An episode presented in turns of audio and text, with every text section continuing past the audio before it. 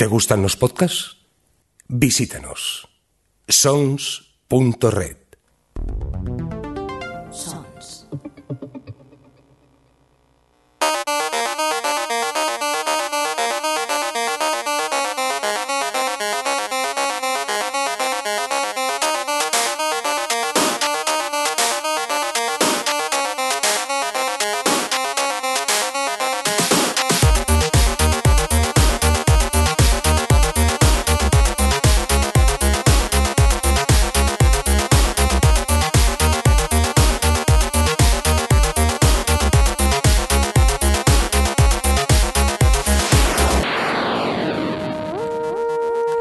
¿Qué tal? Bienvenidos, eh, bienvenidas a Gamers Ocupados, un poco realizado por gente que tiene mucho menos tiempo del deseado para poder jugar.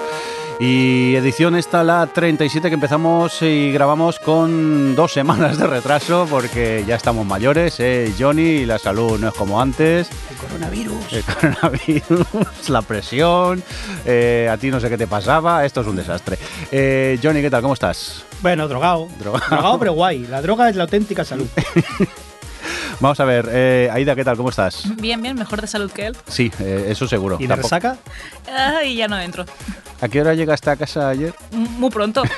sí, Eh, Estaban abriendo panaderías casi. me parece maravilloso. Eh, Rafa, ¿cómo estás? Pues yo aquí haciendo inventario de las drogas de Johnny. Porque tiene aquí ibuprofeno, nolotil, amoxicilina, supositorios de menta, cosas así. Tiene por Mentira, hace nada estábamos hablando con los invitados de cómo se hace un buen Dirty Sánchez.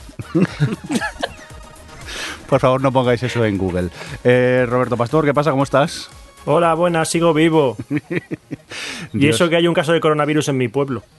Bueno, por eso te entramos contigo vía streaming y te vemos por la Sí. pantallica y esas cosas. Estoy viendo a ver cómo os contagio por aquí. Muy bien, vamos a ver eh, qué más tenemos por aquí. Eh, Johnny, presentarnos no al invitado, a los invitados, que no sé qué ha pasado aquí, que hay tres personas. Yo qué sé, dije algo por Twitter y todo el mundo como las moscas a la miel. Bueno, a la mierda. Eh, a ver, tenemos por un lado a Samuel, alias Fukui, que ya lo conocéis, ya ha venido un par de veces. Tenemos a Javi, que también ha venido ya un par de veces. Y por primera vez, y tiene su taza, eh, viene David Fernández, que es el level designer en King, youtuber, y hace unos años, eh, por aquí al lado, empezó un programa llamado Último Nivel, un programucho viejo que no escuchaba nadie. Y lo hacía precisamente con, con Fukui, que lo tenemos por aquí. Y lo tenemos hoy de invitado. También es youtuber y otras cosas. Ya lo pondremos en la web.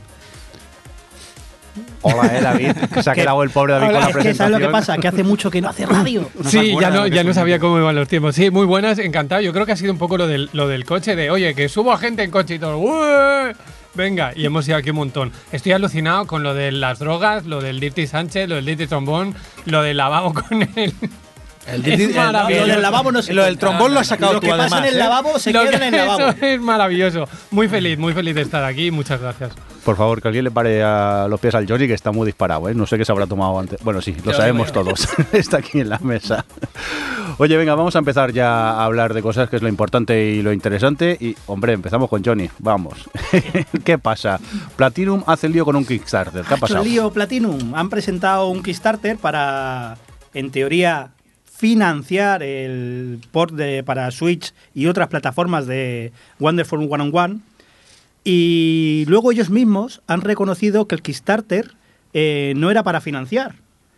Cosa que cualquiera sospechaba sabiendo que el Kickstarter acabó creo que ayer y el juego sale a final de este mismo mes. Por lo tanto, el juego lleva tiempo hecho. Qué sorpresa. Qué sorpresa, nadie se lo esperaba. Qué. Pero además tienen la cara dura de decir, eh, sí, no hemos hecho el Kickstarter para financiar el juego, lo hemos hecho para medir eh, la- a los fans la el interés que había por el juego y para autopublicarlo. Para poder autopublicarlo han hecho un Kickstarter que eh, lo que pedían eran 50.000 dólares. Dicen que gracias al Kickstarter van a hacer más cosas, que van a añadir cosas al juego. Ya os digo que es mentira, porque el juego ya está hecho, sale este mismo mes y ya han dicho que lo típico que se hace en estos casos de meter a, a los que han puesto pasta en los créditos del juego, que no va a poder ser, porque ya está hecho hace dos meses. Porque lo presentaron en una Nintendo hace, creo que a finales del año pasado. Y a la gente le ha sentado regulinchi el, el- tema de, que se abuse de Kickstarter para lo que ha sido esto, una, una campaña de publicidad que les ha salido gratis. Bueno, pero es que el error que han cometido ellos es decirlo. Porque, vamos a ver, es decir, ¿será que no lo han hecho empresas ya? Esto lo hacen Sí. precisamente los Kickstarter, ponen precios muy bajos muchas veces, bueno, eh, eh, goals muy bajos, porque lo que quieren es que se haga y, y hacer una encuestita encima ganando dinero, que eso es lo divertido de los Kickstarter. Pero no es, encuenti- no es encuesta, ¿eh? O sea, el Bueno, juego llevaba desde el año ya- pasado hecho, te lo han confirmado ya. Ya lo sé, ya lo sé, pero el tema es, ¿habrá más o menos interés? O encima lo cobras, ¿sabes? Esto está muy guay. No, el tema es, si hago un Kickstarter, salgo en todos los medios gratis. Pero ahí estamos, tienes, tienes una serie de tiers hechos de esto lo vamos a hacer si llegamos a este tier de pasta, como hacer algunos ports, cuando los ports ya estaban hechos. ¿Qué pasa? Si no llegas a ese port, ¿qué ibas a hacer? Pues sacarlo igual, si es que lo tenías hecho. Es que lo tenías hecho todo. ¿Qué pasa? Es que si llegamos a este tier de un millón y medio, metemos un nivel extra que por narices tiene que estar hecho ya. ¿Esto que es? Un, eh, ¿Es un tier o un secuestro? Pues si no llegas, ¿qué pasa? ¿No lo añades? ¿Lo tiras a la, papelera? Pero es que, además, ¿qué, qué, cuál es el problema? Como si se ha convertido como una especie de talibanismo o algo del estilo en el que no, Kickstarter solo se puede utilizar para esto. Pero si lo quieren utilizar como campaña de marketing No. para, para aprovechar No- no he dicho que el no interés de eso, que, que hagan lo No, que no quieran. he dicho que no se puede utilizar, estoy diciendo que no mientan, que sean transparentes. Pero es que no han mentido en, en ningún momento. Ya te están diciendo ahora mismo que ¿Qué? no lo hemos hecho para acumular el interés de la gente. No, no, lo hemos hecho también para financiar. ¿Sabes lo que cuesta? Sí lo sabéis. Vosotros tres sabéis lo que cuesta subir Publicar. un juego. Publicar En- en físico. En, Autopublicar. en físico, pero si Eso tú vale lo puedes sacar en digital y cuesta lo mismo hacer una copia que 100.000. ¿Pero ha sido muy eh, a posteriori o ha sido durante la campaña? Ha sido la semana Ha sido pasada. durante la campaña. La semana pasada lo dijeron, Ya. justo antes de que acabara la campaña. Bueno, entonces ya sí que es un poquito... No, o sea, a mí entiendo lo que dice, que sí, no hay ninguna ley y ellos pueden usar Kickstarter como plataforma de publicidad. Pero yo me puedo quejar y decir, pues no me parece lícito. Porque a lo mejor Kickstarter, mm, yo Kickstarter hace mucho que ni lo miro, porque se ha convertido en esto, en un montón de empresas hechas y derechas, haciendo encuestas o pidiendo dinero para empezar, o, y a lo mejor Kickstarter debería ser para otros proyectos, para, para que si yo tengo que... Yo no tengo dinero infinito, lo mismo tengo 100 para invertir. Pues a lo mejor quiero invertir en otros proyectos.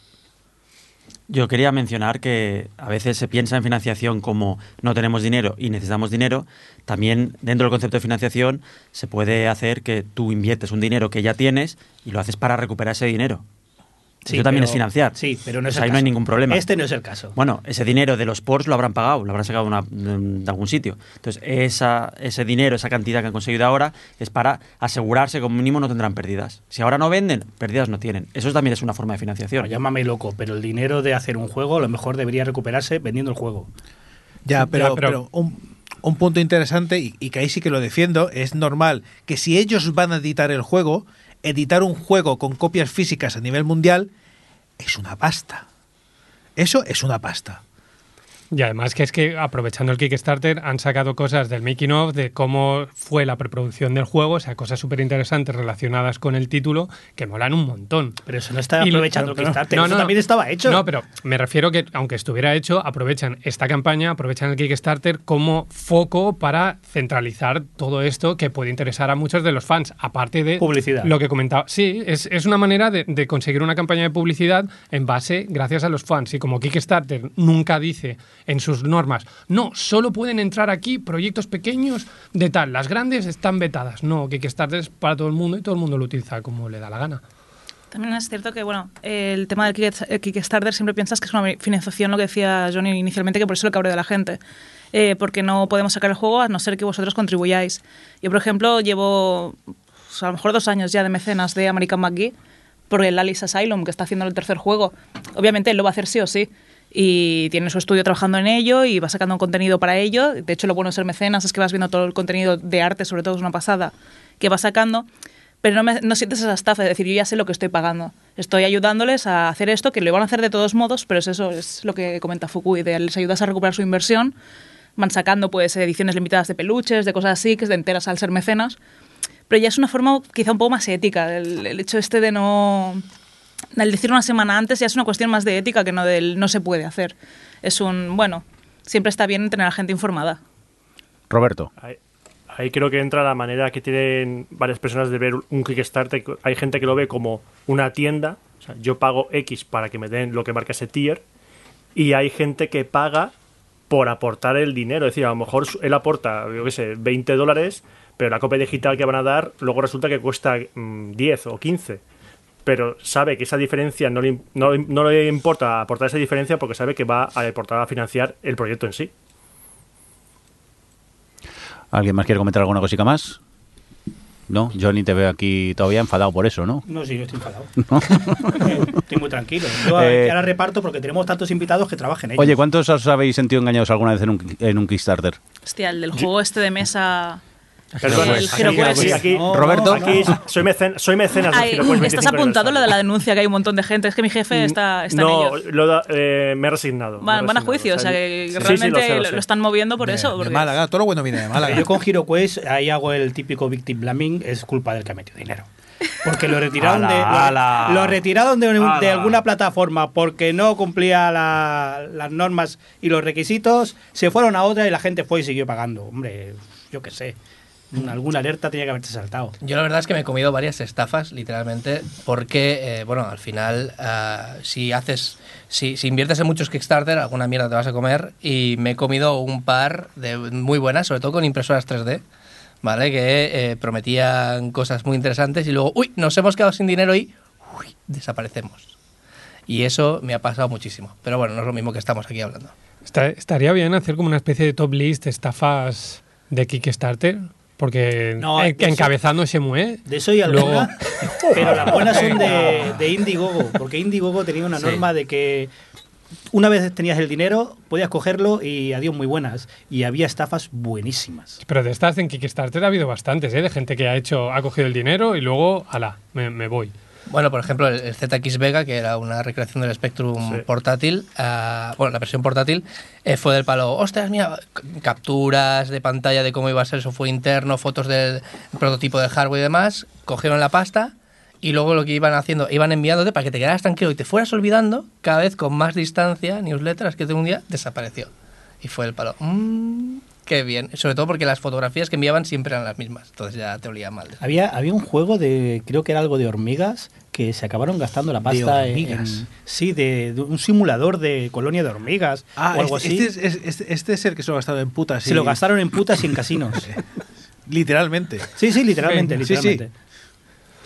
Eh, me están entrando muchas ganas de invertir en Kickstarter y ir dejando pasta en muchos proyectos. Montamos nosotros una. Eh, no, mejor no, que acabaremos en la cárcel. Seremos los únicos que acaban en la cárcel aquí. No, te- lo ponemos a tu nombre, no te preocupes. Qué espabilados. Oye, vamos a continuar con más cosas. A ver, eh, Johnny, mm, ¿Qué? tú que eres muy bocas, hablas mucho por Twitter. Yo el otro día se lía un pitote aquí en una conversación y acabas invitando a tres de los participantes en esta discusión. Cuéntanos un poco qué pasó. Pues eh, el gobierno, el nuevo gobierno bolivariano, arriba, eh, han decidido, bueno, han anunciado que van a regular las cajas de, de luz. Han anunciado y no se sabe todavía ninguna medida, pero ya hay un run run, ya hay algo de gente que está más o menos a favor. ¿Cuál es la postura de cada uno? La mía, por ejemplo, es que eh, si hay aleatoriedad y dinero, es tragaperras. Por mí lo prohibía. Pero luego han venido los invitados para debatir entre ellos y nosotros nos podemos ir a tomar un cafelito ¿Mola? eh, sobre este tema. Y en su tejado lo dejo. Venga, fight. Eh, yo la premisa con la que partí una vez salió la noticia en, en Twitter fue que lo que yo espero es que esta regulación se haga con conocimiento. Es decir, que se informen bien. Mm, El mundo de los videojuegos es complejo, hay mucha diversidad, hay juegos free to play, hay juegos pay to win, hay juegos premium, hay juegos con loot boxes. Dentro del mundo de las loot boxes hay mucha variedad, hay juegos que la loot box es una recompensa, juegos en los que el contenido de la loot box se puede comprar con dinero real o no, juegos en los que ese contenido es parte de la experiencia innecesaria. O sea, el, el contenido y el valor de todo eso creo que como mínimo lo tienen que conocer, no en plan, pues prohibido todas las loot boxes, porque es que no tiene nada que ver las del Overwatch con los sobres del FIFA, por ejemplo. Y eso es lo que dije en Twitter. Y ahí me- a mí me pareció muy bien todas las opciones y todas las eh, opiniones que había, porque entiendo que la realidad que percibe cada uno, según los juegos que ha jugado, o si es padre o es madre, pues obviamente también eso influye, claro. Yo dejo un apunte también porque casualmente el, el lunes puse televisión española por la mañana y estaba Alberto Garzón en, los desayunos hablando del tema. Ah, bueno, estaba hablando del tema general porque estaba también hablando del tema de las apuestas y las casas de apuestas. Pero salió el, salió el punto de las loot boxes y, y tengo literalmente lo que dijo que lo que quería es prohibir las cajas de botín dentro de los videojuegos porque es un componente de azar muy peligroso. Entrecomillado y exactamente lo que dijo. Dijo prohibir. A mí, por ejemplo, esa frase, sin más contexto, me parece mal, porque una caja botín también es en un MMO que abras y te salga una espada o no. Eso es una caja O los sorpresa. objetos del, del Mario Kart. También, es decir, el, el concepto de caja sorpresa que te da algo forma parte de los videojuegos. o los, o Entonces, los- perdona, también serían los sobres de toda la vida de los sí, kioscos también, de también. cromos, que Entonces, no- Para mí la problemática está en la monetización que eso conlleva. Pero el- hay, hay algo que has comentado justo al principio que es se tengan que informar, o sea, ya estás asumiendo que no están informados, que hay muchísima gente muy No, desinformada. no, yo dije que ojalá se informen este- bien, que espero, sí, lo espero y pero, lo deseo. Pero al final nos encontramos con esto, que tú pusiste en, en Twitter esta diferenciación de, oye, hay que tener en cuenta los diferentes matices de las diferentes loot boxes, porque es verdad que no puedes meter todo en el mismo saco, pero en un programa matinal que va a llegar un montón de gente que no tiene absolutamente ni idea de esto, ya pones esa frase contundente. Y luego tienes cosas como lo de el, el mundo que dices, no sé qué periodista era que, que puso, no, van a prohibir los cromos del FIFA, que es como, macho, tío, o sea, para darle. Sobre lo que comenta Fukui de que deberían ir caso por caso para ver qué se va a legislar, spoiler, no lo van a hacer. Porque simplemente es algo tan de grano fino que una ley, una ley, no puede meterse en tanto, es como diciendo, eh, no, puedo ir caso por caso y decir, oye, ¿cómo se utiliza aquí a loot boxes? Mm, Vamos a consultar con expertos para que me digan si eso es ético o no es ético, o es más peligroso o menos peligroso. Y hay otro problema. Digamos que ahora dentro de cinco años a un diseñador se le ocurre una manera muy ingeniosa de meter loot boxes de otra manera que no entra dentro de esa legislación. Hay que cambiar la ley otra vez para ver cómo encajamos ese caso. O sea, no se puede hacer un- una legislación tan concreta. Pues por eso lo importante es regularlo bien y hacer una ley que intente abarcar con bastante con precisión quirúrgica dónde está el problema, porque si no El- el- lo yo creo que pasa, no, el tema de la prohibición, creo que ya hay rumores de que Alberto Garzón quería prohibirlo. Él exactamente dijo, quiero prohibirlo, pero ya parece que le han dicho, tú te calmas, que aunque que eres, de- que eres del otro partido, no, no, no eres del, del de Pedro Sánchez. Así que, y parece que van a hacer una legislación no tan bestia. A lo mejor va a tirar un poco por el camino que hizo, que hizo China, de marcar todo el tema de probabilidades, de dejar bien Pero- marcado de... O directamente que las loot boxes no existen, sino que te dan dinero para dinero del juego directamente, entonces ya no se considera como loot boxes. ¿Pero, te refieres en el tema de videojuegos, perdón? ¿O en el Sí, tema videojuegos. general apuestas? No, videojuegos, videojuegos, hablo de videojuegos. El tema de apuestas... Porque eh, te- yo lo que, lo que acabas de comentar de te vas a calmar un poquito al garzón es como lo que le han hecho con el tema apuestas en general, casas de apuestas. Ah. Bueno, pero en China es una fiesta. No me vale que hagas como los pachincos, no, es que te doy unas pelotitas que después intercambias en la acera de enfrente por un regalito que te doy dinero. Eso no es regular nada, eso es la, lo que tú dices también de hacer la trampa. Lo importante, y una de las partes que me hubiera gustado que estuviera Funs aquí, porque también es el que sacó el tema de "Eh, ¿qué pasa con...? Pero la verdad es que nadie piensa en los niños. Pues me parece muy importante la parte de, de- de la chavalada. Eso es lo primero que deberían regular. Decir, oye, la gente que sea menor de 18 años, ¿cómo hacemos para que no accedan a esto? O, o que para que tengan que acceder a esto tengan que hacer triquiñuelas. Porque lo van a hacer igual, pero por lo menos dificultémoselo un poco. Pues con campañas de marketing, añadiendo en el código PEGI este tipo, porque en el código PEGI ahora no incluye el hecho de que puedan haber este tipo de, de loot boxes, ni además especifica cómo, porque hay algunas loot boxes que el azar no te lo comenta y otras que te dicen, mira, si abres esto tienes un 5% de conseguir esto, un 10% de tal, hay otras que te lo especifican. Entonces, este tipo de, de pequeñas variaciones van a tener que empezar a, a hacer o campañas de marketing o, o educación o algo para que la gente lo sepa. Lo que sí que pone es si hay in-app purchases, porque como bien decía Javi, eh, las loot boxes son un problema, pero hay muchas otras formas de monetizar, las cuales a mí algunas me parecen mucho peor que las loot boxes. Es decir, yo he visto juegos, vamos a hablar de nombres y de compañías. Venga, tira. Eh, no, para no mencionar ninguna compañía implicada. Eh, yo se recuerdo. Será hablando. Di Capcom, di Capcom, No, en, venga. en su momento, con la primera vez, yo recuerdo, eh, la primera vez que jugué al Clash of Clans, en su día, a mí me pareció eh, el tiempo de espera que tienes que pagar con gemas muy agresivo. Mucho. Y la gente me decía, pero eh, sí, ¿qué va? Y yo era como, no, o sea, está, o sea, me están obligando a pagar por mi tiempo. Y me parecía una exageración. Yo sé que luego lo balancearon y tal, yo jugué muy al principio, pero a mí eso me parecía más evidente que me querían sacar dinero que en una loot box, como en el Over- Overwatch, que es, oye, me dan un traje, pues si me sale repetido, pues me aguanto y ya está, y no pasa nada. Pero el problema de las loot box es que está estudiado, está estudiado, Sí. y por el diseñador está estudiado que esto es una imitación del mismo ejercicio que hace una tragaperras. Pues igual, tengo un producto que no sé lo que tiene dentro, que lo tengo que abrir, hago un, hago un refuerzo de la apertura del producto, hago un refuerzo de que depende de lo que te salga visualmente también tiene refuerzos Sí, sí. distintos si es de una calidad o si es o si es legendario o si es normal, se abre de distinta manera, todo esto está estudiadísimo de por qué funciona. Pero la cuestión para mí está, eh, ¿qué es lo que has invertido? Por una tragaperra estás invirtiendo dinero. Pero si yo he invertido mi tiempo y ese tiempo me lo he pasado bien y me están dando una caja como recompensa, yo ahí no veo ningún problema. Ya, pero si esa caja también la puedes pagar. Ahí está el problema. Puedo, eso que has hecho tú por tiempo, yo puedo pagar dinero para abrir esas cajas. Puedo comprar 40 cajas ahora. Entonces, la cuestión a mí, en el debate que me viene, es, vale, puedes pagarlo. Pero tú estás pagando por un elemento que es esencial para el juego o no. Vale, es eh, complementario, estamos hablando de claro. estéticos, ¿no? Y aunque sean estéticos, sabes que incluso había problemas con bullying con esto, con el tema de estéticos, de sí. eh, tú tienes este traje, yo no lo tengo, eh, vamos a darle caña al chaval este porque es un pobre. Eh, dime. Mencionar, eso sí, que esto no es nuevo, que en- habéis no. mencionado China, pero aquí cerca en Bélgica ya está la ley. Eh, Overwatch, por ejemplo, ha tenido que redefinir y cambiar algunas cosas, y otros juegos, por ejemplo, como los de Electronic Arts, están en juicio, porque no quieren adaptarse. Mm, Vamos a ir por partes. Uy. Veo un problema principal aquí con los tres invitados. Los tres son parte del problema. Porque son parte. Parte significa que sois parte de la industria. Y Por lo parte de la solución también. Perdona. Quiero decir, Pero parte de la industria espera, es que no podéis ser imparciales, ni aunque queráis. Vale, O- o- o sí. No podéis verdad, y punto. No podéis. Es verdad. No podéis. Aunque quieras serlo, tú vives de esto. Y es así.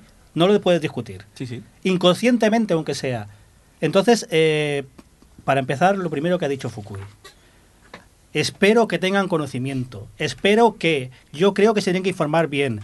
La traducción de lo que ha dicho es: quiero que escuchen mi versión. Informarse bien para él es: quiero que escuchen mi versión. Lo dice con toda la buena intención, pero en realidad es: yo lo veo así. No es como. No es todo blanco o negro. ¿Por qué? Porque es parte de la industria. Y aquí se habla mucho de los niños. ¿Por qué hablamos de los niños? ¿Por qué las loot boxes son problema de los niños? Si dices que la loot box solo es problema de los niños, estás admitiendo implícitamente que es un tipo de juego. Porque si no, te daría igual. Si solo puede acceder el adulto y el niño no, es que hay un problema de que necesitas una madurez mental para jugar. Porque es lo que he dicho al principio. En el momento que se mezcla dinero con la autoridad, es una tragaperras. Y por cosas de la vida y del trabajo, yo hace unos cuantos años estuve unos meses trabajando en una fábrica de una famosa casa de que hace tragaperras. Y aprendí dos cosas. La primera es que es increíble la cantidad de metros de cable que hay en dentro de una tragaperra. Esa- si te digo que son kilómetros, no te engaño. Y la segunda es que en una fábrica de tragaperras, el departamento más grande es el de psicología, que son los que estudian cómo tienen que hacer los estímulos, cómo mm, se va a iluminar cómo y cuándo esta luz, cómo te voy a dar ahora un avance que se va a quedar a punto para dejarte con el regusto de que metas otra moneda. Y en este caso, sí, habrá juegos eh, mejores y peores, pero todos, todos han estudiado ese componente. Como decía Fukui, en Bélgica y en Países Bajos ya está prohibido. De hecho, en los países Regulado, no prohibido.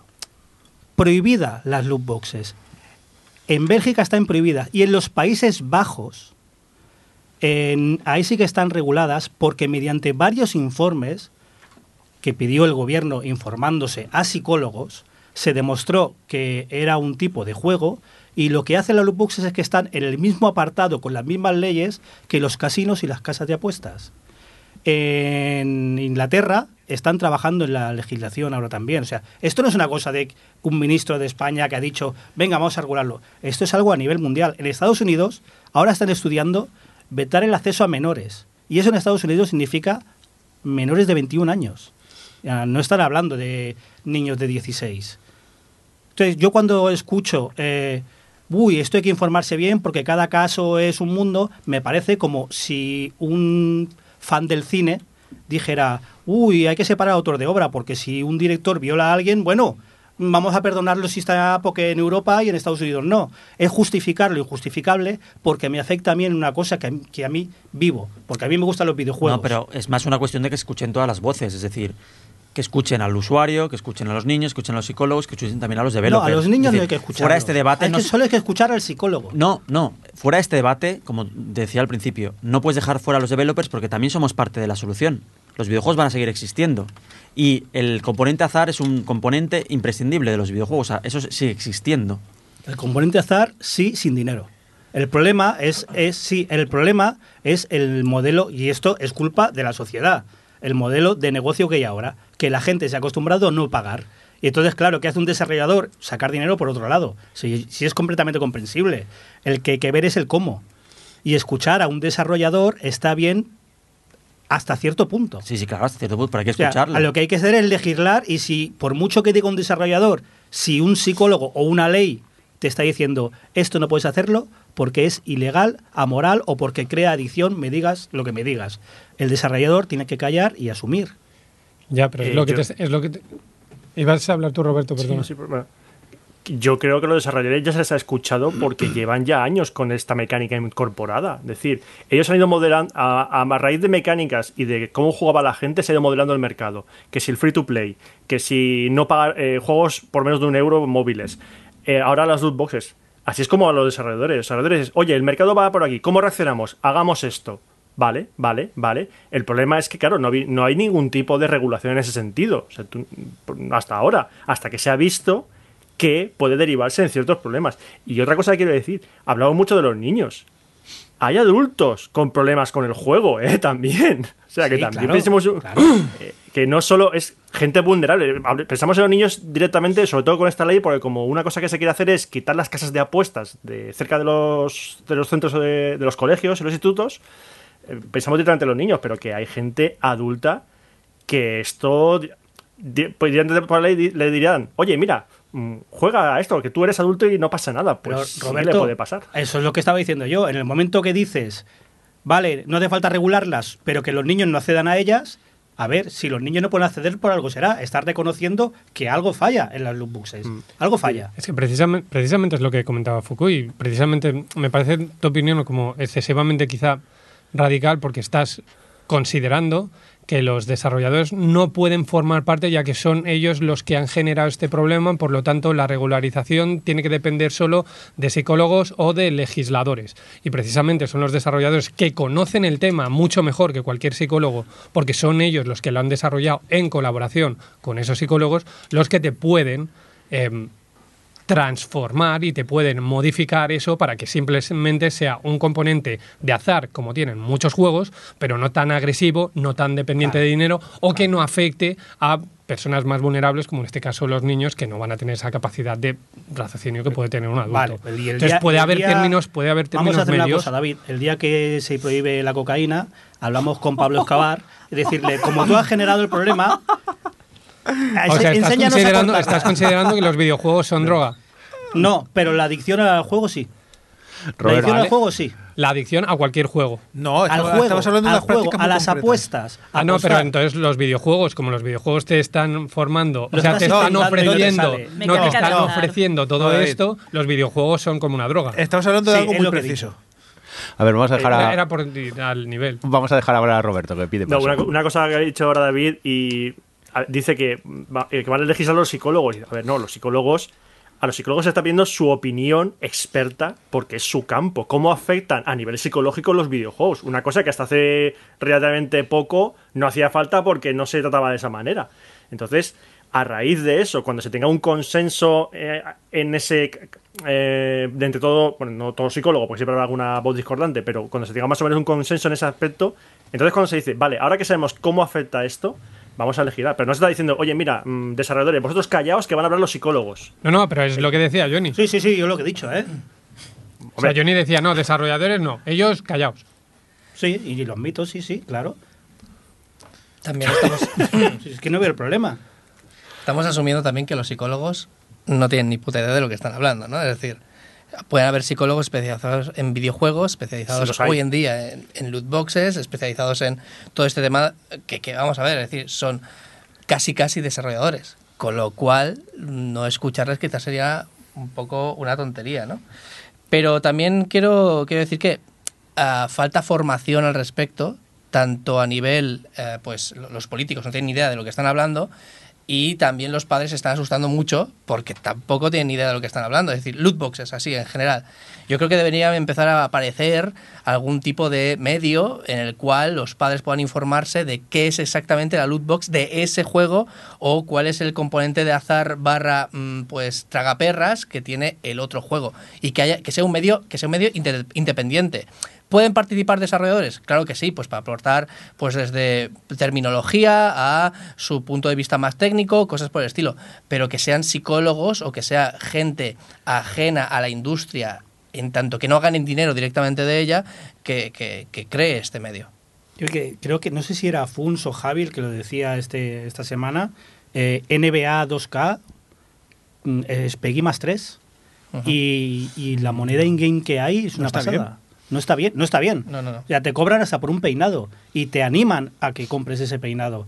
Eso es un Peggy más 3. Eso le- le- el Peggy es la industria autorregulándose. Y es un Peggy más 3. ¿Por qué? ¿El FIFA qué Peggy tiene?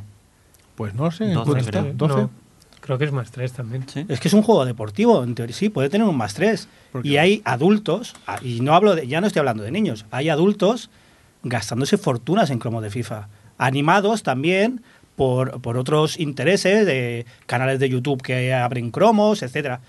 Que sí, que no, no culpo a la industria, solo digo que la industria es parte importante y el que tiene que mandar aquí es otra persona y no el legislador. El legislador debe legislar conforme un especialista le diga algo. Es más tres, ¿eh? FIFA. Eh, el problema con esos legisladores, y ahora Rafa lo comentaba, ¿no? que sí que es verdad que hay psicólogos que saben del tema y tal, pero yo no sé si recordaréis, el año pasado estuve en RACU hablando de este tema, en un programa, y hubo una pelea con un psicólogo que estaba allí. Eh, yo salí muy enfadado y puse un stories en Instagram diciendo, pero, o sea, increíble que inviten a alguien que supuestamente sabía de videojuegos y, y mencionaba muchas veces la lootbox, la lootbox, la lootbox, y decía, porque claro, el Fortnite, el Fortnite, un momento le dije, un momento, el Fortnite no tiene loot boxes. Y le explotó la cabeza. O sea, para él era todo el mismo problema. Y era como, si quieres regular o quita la loot box, pero si tu problema crees que es el Fortnite, el Fortnite no le afecta a lo que estás Eh, diciendo. Yo no tengo problema O sea, con, con pagar, o sea, con pagar aparte, ¿eh? Que eso que quede claro. A mí un DLC o las temporadas del Fortnite o un largo, etcétera, yo no tengo ningún problema. El problema que sí que veo, y no hablo como padre, eh, repito, no es solo por los niños. El problema que veo es cuando, si yo voy a un juego y quiero un DLC, pago 5 euros, 15 euros y tengo ese DLC. El problema es cuando pago uno, en lugar de 5, a ver qué me sale. Eso es una forma de apostar y se diferencia poco si me lo pones con lucecitas a una tragaperras. Se diferencia muy poco, digan lo que digáis. Es así. Ese es el problema y eso es lo que hay que regular. Y no digo que se prohíban, evidentemente, los casinos no se prohíben, pero yo si reconozco y me diagnostican un problema con el juego, me apunto una lista y cuando voy a un casino con mi DNI no me dejan entrar. Esa es la regulación. Se permite apostar a adultos, evidentemente. Y por cierto, hay una cosa muy importante. Es un casino. Tiene nombre completo, casino, y todos reconocemos que un casino es un sitio donde vas a hacer estas cosas. No te lo enmascaran de un jueguito pues en el que vas a sacar unos cromitos. Y no demonizo al casino. Evidentemente el casino siempre va a ganar porque la casa siempre gana. Y uno Pero tú va. sabes yo, a lo que vas. Yo he, ido, sí, yo he ido a un casino, he ido con mi mujer, nos gastamos 50 o 100 euros, vamos a comer, a cenar, juegas un poquito, haces el tonto un poco. Pero eso no, no, tener, un- eso es, no es tener un problema. Ahora, si yo tuviera un problema, mm, para eso hay una legislación que me impediría entrar al casino, que ahora mismo es muy laxa, me tengo que apuntar yo. Tengo que ser yo el que se apunte a una lista para que no me dejen entrar a jugar. Pero esa ley está. ¿Y por qué si muchos especialistas están diciendo la, este tipo de, de mecánicas son como una tragaperras, no hay que negarlo, son como una tragaperras. Y hay gente, no todo el mundo, hay gente con personalidad adictiva que se engancha más fácilmente. Y esto hay que regularlo, no pasa nada. Y por eso digo que no lo tiene que regular la industria, que es la que se beneficia de ellos. Tan fácil como un grupo de especialistas se pondrán de acuerdo, entiendo, claro, yo estoy ahora siendo muy buenista también, ¿eh? entiendo que un grupo de especialistas se pondrán de acuerdo y le darán un informe al gobierno de turno. Y el gobierno de turno, en base a ese informe, y supongo que preguntando a las compañías, porque esto siempre va así, preguntando a las compañías legislarán. Cuando se legisla en tema de tráfico, no se pregunta a los fabricantes de coches que hacen coches que cada vez corren más. Se, se tienen otros, otras normas, se rigen por el estado de las carreteras y se rigen por otras cosas. Y no hay problema, no pasa nada porque la industria del automóvil no legisle. Pues en este caso creo que es lo mismo. Yo creo que lo más importante es eso, que se, que se regule y que se, y que se etiquete correctamente por lo que es. Y ya está. Eh, do- dos cosas que comenté, un- una de ellas en Twitter, es que yo como diseñador ya me he encontrado de que a la hora de diseñar la monetización de, de un producto, tener que enfrentarme a, a un productor, a alguien de arriba, decirme, bueno, eh, ¿cómo vas a hacer esto? Y dice, bueno, pues quiero meter tales historias y tengo que ir con cuidado porque si me meto en, en- en temas de monetización de loot boxes, eh, me encontré con el problema de eh, es que esto ahora mismo, como, como vaya por el lado moral, directamente se ríen de mí. Se lo, tengo que, se lo tengo que vender como es que esto ahora mismo os puede traer problemas porque se está prohibiendo, deberíamos buscar otras maneras de... El juego es gratuito, es, es mobile, vamos a buscar otras maneras de monetizar esto. La respuesta es directa. ¿Está prohibido? No está prohibido. Pues lo hacemos y después ya veremos. Ese es el problema, que el, que el mismo sistema, la misma industria no ha sido capaz de autorregularse y por eso estamos ahora donde estamos, cuando sabíamos lo que estamos haciendo desde el día uno. Eso es un problema. Y otro problema dice, bueno, no se autorregula. Otra cosa que me he encontrado en otra empresa distinta es que el siguiente paso para revisar esto y para que veáis, para que veáis que hay trabajo psicológico detrás, que después dirán, no, hombre, esto no, hombre, claro que sí. Eh, el siguiente paso era eh, trabajar con, con jugadores del producto utilizando el, la idea era invertir en estos cascos que son sensores para ver cómo reaccionas a, a distintos estímulos. Tener el casco puesto mientras juegas al producto. Para ir esto ya es hilar fino a, a ver dónde cómo cuándo por qué reaccionas a ciertas cosas para poder monetizarte mejor. Pues por eso esto alguien lo tiene que regular. Pero al final es, es lo que. O sea, el- propio debate que estamos haciendo y el hecho de que se esté empezando a regular y el hecho de que en varios países ya esté con este debate, que aquí se comente el, el- el propio ministro em, y que tú, Johnny, comentes que incluso te parece laxa la legislación que hay alrededor de, de los casinos, todo lo que. es- perdón. Todo lo que se haga ahora seguramente para mucha gente le parecerá laxa, pero ya es un primer paso y le pone el- como el punto a muchos desarrolladores de eh, por aquí cuidado no. ¿Vale? Se tienen que hacer las cosas, pero se tienen que hacer las cosas de otra manera. Y al final es algo que poco a poco nos vamos a ir nutriendo y sobre todo que esté encima de la mesa, que creo que es lo más importante. Yo, bueno, lo que veo aquí es eso, es que aquí todos en la mesa sabemos de qué estamos hablando, sabemos lo que es el azar, sabemos lo que es una loot box. Eh, el problema está que la gran mayoría del público no tiene ni puñetera idea, sus hijos están jugando juegos que tienen ese contenido, los padres no tienen idea de qué es ese tipo de contenido. Y ellos no, pues no saben distinguir si es que se quiere comprar un sombrero para el personaje o se está comprando una caja que le puede dar el sombrero, le puede dar la metralleta, le puede dar mm, nada. Eh, el caso es eh, componentes de la aleatoriedad en un juego bien. En el sentido, pues lo que decíamos un poco, el ejemplo del Mario Kart que he puesto antes, de todos los Mario Kart han tenido siempre estas cajas que golpeas y te dan un, un ítem aleatorio. Eh, una Diablo, forma... Una, el, el loot de Diablo Sí. es aleatorio, no hay problema. Es en plan de eso, le, le da una cierta mecánica, una diversión, le da... Pero claro, es eso. es- ¿Quieres meter este contenido monetizado? Pues haz un nivel adicional que tenga algo nuevo y aparte pueda tener ese contenido y que la gente le atraiga el hecho de puedo conseguir muchos más objetos si me compro esta especie de DLC. O sea, hay formas de regularlo donde la recompensa directamente no sea el azar. Pero por eso etiquetarlo bien. Etiquetarlo bien. Esto es esto, seamos claros.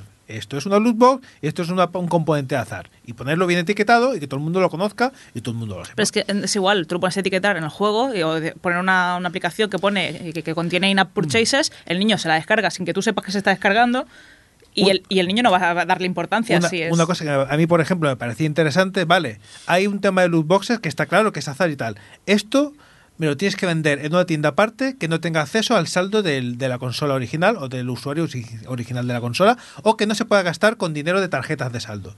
Aquí hay que tener una tarjeta de crédito implicada por medio. ¿Es posible que el chaval te coja la tarjeta de crédito? Sí, pero ya estamos poniendo un, un muro en medio. Métele un multifactor de algo vinculado a cuenta bancaria al padre, no sé, algo, algo así, de que solo el padre puede tener un control. Un problema extra es el niño que se va a un game o a una tienda de lo que sea, se compra una tarjeta de tantos euros de la PlayStation o de Steam o de Xbox o de lo que sea, se va a la consola y se lo gasta en, en loot boxes. Y en medio no veo ningún filtro. ¿No? Esto, esto lo veo un problema Ah, claro. también. Sí, lo a que nivel pasa de es que- desarrolladoras tendrán que vetar ese tipo de. No, no puedes usar un crédito. En cuanto a padres, a veces, como sabemos de qué va el tema, somos un poco condescendientes de, wow, no se enteran mucho. A ver, la mayoría, la gran mayoría de padres, cuando compra un videojuego para su hijo, le da la vuelta y, y mira el Peggy. Sí, hay casos, todos conocemos casos. En las redes sociales hay casos de gente que no se entera. O el típico padre que le compra el GTA al niño de 12 años. Sí. Pero la mayoría, la mayoría, porque te sale solo, es como una película. ¿Recomendada para cuánto? Y se mira más de lo que creemos. O, o una percepción tuya. Sí, no, lo que pasa es que es- creo que es al revés, que la percepción de los que estamos en el medio es que nos creemos muy superiores a los que no están. Sigue Y- siendo una percepción. Es Sí, decir, evidentemente, mm, evidentemente. Pero vamos a ver, si un niño le das un móvil con el Google Play, sí, puede comprar algo y tú no darte cuenta, pero va a ser el primer mes. En cuanto llegue la factura, aprendes la lección. No te va llegando facturas de 100, 200 euros y las vas ignorando. Bueno, si te sobra el dinero a lo mejor, pero lo normal es que te des cuenta. Y los padres cada día están más concienciados porque también el PEGI está muy bien, cuando se usa bien está muy bien. La industria lo usa muy bien. un chaval te despluma, te despluma una cuenta en una tarde. Eh, esto, eh, una cosa que ya hace, hace mucho tiempo trabajé para, para tiendas de Apple y nos ha llegado a veces al servicio técnico, chavales, a nosotros en físico a la tienda, que dice, bueno, te vamos a, a tener que derivar a, a digital. Pero que mira, que es que mi chaval se ha gastado pues 1.200 euros en el juego de los pitufos. ¿Qué, qué hago? ¿Qué hago ahora? Dice, bueno, pues Pues pagarlos. Pa- Primero ya no, ya, ya te los han cobrado. Segundo, lo que quieres es recuperarlo. Dice, bueno, pues vas a tener que hablar con la editora de los pitufos y con, y con, y con Apple Online. Pero nosotros, pues, chico, lo siento. Y Bueno. poner cara de. "Mm, Claro. Es que te despluma de una tarde. Sí, pero es un padre despreocupado. Bueno, A la que te preocupas un mínimo, pero un mínimo, ¿eh? Eh, tienes todas las facilidades para que eso no pase. bueno, pero Tanto con, con que te pase una, ta- una vez, Sí, ¡pam! exactamente. ya está, 3.000 euros menos en tu cuenta. ¿Qué ha pasado? Eh, para mí, creo que la finalidad de este debate es que mucha gente cree que regulando las loot boxes se acabarán estos problemas.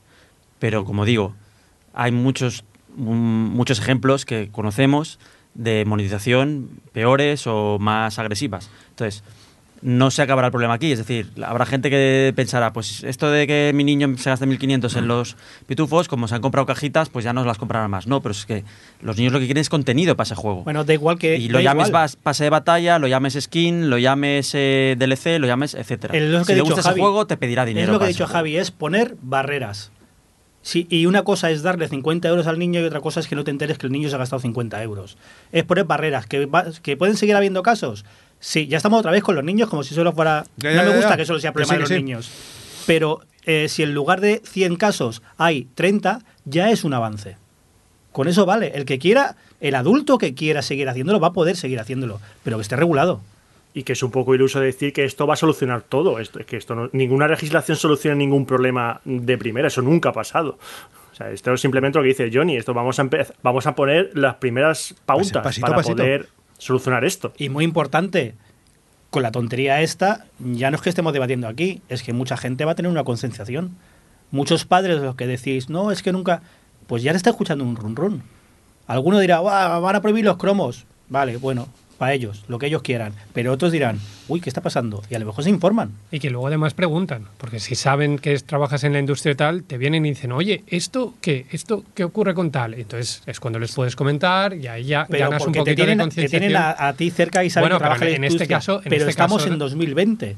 Un padre que se quiere informar solo tiene que abrir el móvil que tiene en el bolsillo y poner loot boxes, eh, garzón o legislación o lo que sea y rápidamente va a encontrar toda la información y además tanto la positiva como la negativa, lo va a encontrar todo.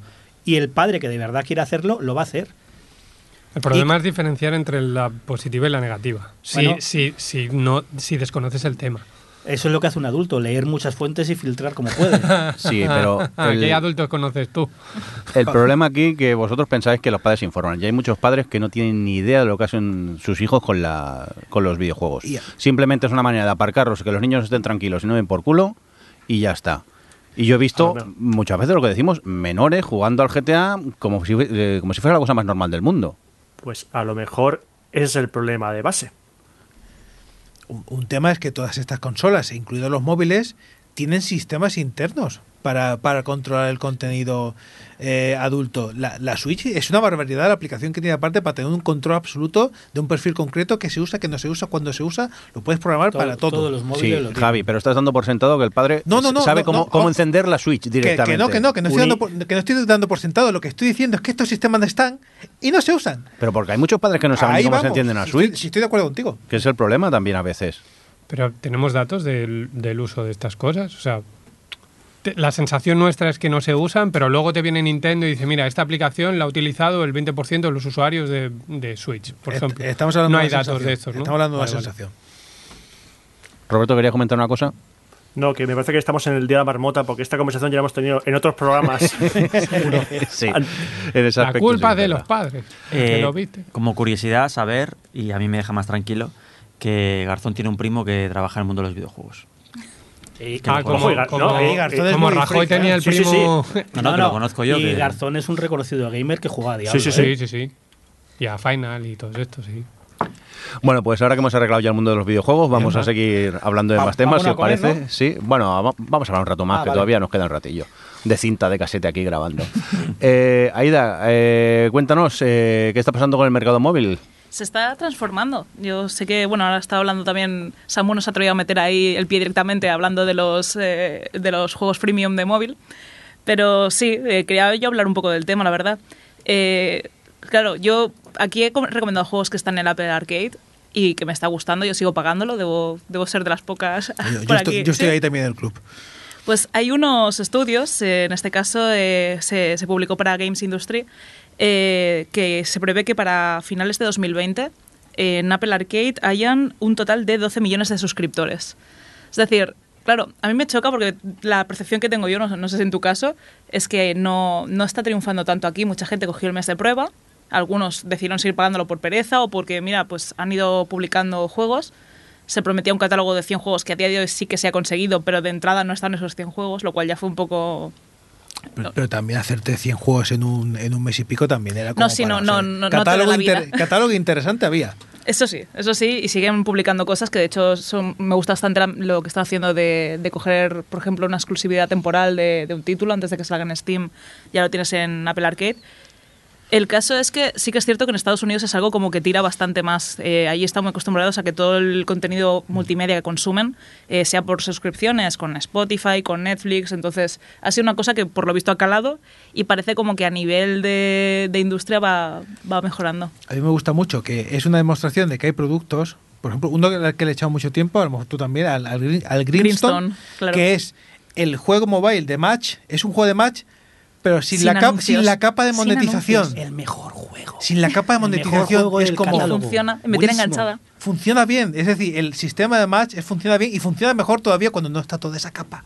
Claro, vuelvo, yo lo vuelvo comenté, una y otra vez al lo juego. comenté creo que el mes que, lo, que salió, que lo jugué, y me hizo recordar cuando pagabas por los juegos, lo que hablábamos antes, cuando este juego lo habrías pagado por 3, 4, 5 euros. Y tener eh, un juego que no te estaba acosando todo el rato con monetización o con esperas, o que directamente eh, algunos niveles te lo hacía más difíciles para generarte una ansiedad o más fáciles para que siguieras, si le quitabas todo esto, era un juego perfecto, buenísimo, buenísimo. El Card, Card of Darkness, que, que es, es otra maravilla que está ahí y es del mismo, del mismo rollo y es un gustazo. Y que si no estuviera el Apple Arcade, pues tendría unas capas que no tiene. Y eso es fantástico. Pero con todo esto de la suscripción, a mí hay algo que, que, mm, me genera como, como el temor y es cómo dentro de cinco años va a tener que cambiar la industria si los desarrolladores ya no crean el juego pensando en que, vale, lo creo y me van a pagar tanto, sino en que la gente quizá lo va a jugar como 20 minutos, media hora por el ¿Qué- tema de... eh, ojo, ¿Qué, hablas No. de dentro de cinco años? No me salen, bueno, pues cinco años Ya, o dos años. ya. No me salen los números ni con el Game Pass, Eh, ni con el Apple Arcade, ni, eh, ni... no, es no, que no me eh, cuadra. no Pero es, que no, pero es que no están contabilizando el tiempo de juego. Te están pagando un contrato por este producto, va a estar aquí un año. Así que no es por horas, da Pero igual. ¿quién, quién decidirá estos contratos? ¿Cómo accedes a esos contratos? Bueno, pues no, veremos. no. Veremos cómo muta ah, con el tiempo, pero ahora mismo funciona así. Es más, Apple Arcade funciona pagándote por el producto al desarrollador y en cambio cuando Google hizo la imitación le, cayeron, le cayó fuego encima porque hizo lo mismo que Apple Arcade, pero cobrándote por el tiempo de juego de la aplicación. Entonces automáticamente los desarrolladores dijeron, es que estamos haciendo lo mismo. Pero si tenemos ahora- que mantener a la gente jugando, tenemos que hacer las mismas guarradas que hacemos cuando hacemos el free to play. Pero ahora te está pagando Apple con ese contrato que dices, pero porque necesita nutrirse de un catálogo. Pero cuando tenga un catálogo extensísimo, Oye, ese, ese David. contrato y ese pago será Sí. X menos tanto. Bueno, no lo sabemos, ya veremos. No, Es lo que ha pasado en el cine. Lo que me preocupaba a mí, sobre todo con el Game Pass, es que todo esto de quién decidirá dependerá de si hay competencia o hay un monopolio. Porque ahora Microsoft está regalando el Game Pass. En teoría debería costar una pasta y lo está regalando. Ahora mismo por 3 euros puedes jugar. Yo, yo tengo hasta 2022, Exacto. ¿Y 23. por qué está haciendo esto? Para, Para comérselo todo. claro. Y como se conviertan en el monopolio, van a ser los que dicten la norma, porque van a decir, yo tengo a tantos jugadores. Voy a dictar la norma de cómo es. Pero si hay una competencia, como se irán peleando entre ellos, lo que dice David de quién decide será luchando para dar un mejor servicio. Pero ya veremos, por ejemplo, eh, PlayStation, que digamos que también son bastante fuertes ahora mismo en comparación en consola, tiene un poco el mercado, y ya están viendo que eso está funcionando muy bien, y el PS Now lo van mejorando. No es lo mismo, No. es lo mismo. Pero ni tiene el poder, ni el dinero, ni la capacidad de quemar pasta ni que lo tiene quiere, Microsoft. ni lo quiere. Yo comentaba aquí el mes Exacto. pasado que entran juegos Fear de Sony como el God of War y tienen caducidad.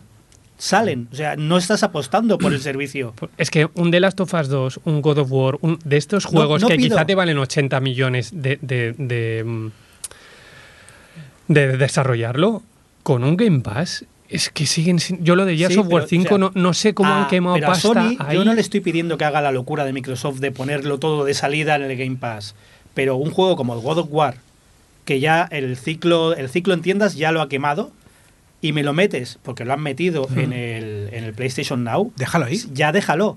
Si me lo retiras a los tres meses, ¿qué estás, ¿en qué estás pensando? ¿Qué, va- ¿Qué piensas? ¿Que más gente lo va a comprar luego? No, si vas a apostar por ese servicio, manténlo. Porque el juego es tuyo, no tienes excusa de licencia. Hombre, pero si haces eso y luego te haces el... Lo, lo metes en... O sea, metes unos tres meses en el PlayStation Now, quizá más gente te lo prueba y después de eso metes el God of War en el PlayStation Hits, ¿sabes? No tienes, es que no, Como no que puedes le, le vas, dando empujones de vida a ese, a ese No lo juego. veo. Puede, puede ser, pero yo no lo veo. A día de hoy existen dos ejemplos que han intentado hacer algo diferente. Discord Nitro y Utomic pagaban al developer por horas de juego y los dos han desaparecido. O sea que de momento la realidad demuestra que el developer no está interesado en que esto se convierta en Spotify y te paguen por horas. Es que es muy difícil. Porque no ¿eh? sale a cuenta. Porque por horas es igual. Y lo que dice Javi, no sale a cuenta, pero entras en la dinámica de atrapar al jugador. Por descargas tampoco puedes hacerlo. Es muy difícil. Bueno, se paga en algunos eh, casos, como por ejemplo el de, el de Sony, se paga por descargas. Mm. Es decir, te pagan una cantidad, eh, ellos asumiendo que vas a tener tantas descargas. Y a partir de X descargas te pagan más. Sí, en cambio, pero- Game Pass es diferente. En Game Pass te pagan por eh, precio fijo. Pero por eso, por ejemplo, en casos como Fortnite o lo, que ha acabado siendo Destiny ahora, pues bueno, pues soy un free to play. Yo sé que mi juego va por horas y que lo que me interesa es que mi jugador juegue mucho. Pues hago un free to play y al que le interese, pues que pague progresión por un pase de batalla y que juegue por ahí. Pero es una cosa no elimina la otra tampoco. Pero estamos hablando del desarrollador que le gusta hacer un juego cerrado que dura tantas horas, pues quizás es una buena manera hacer los, los, los Game Pass y otros.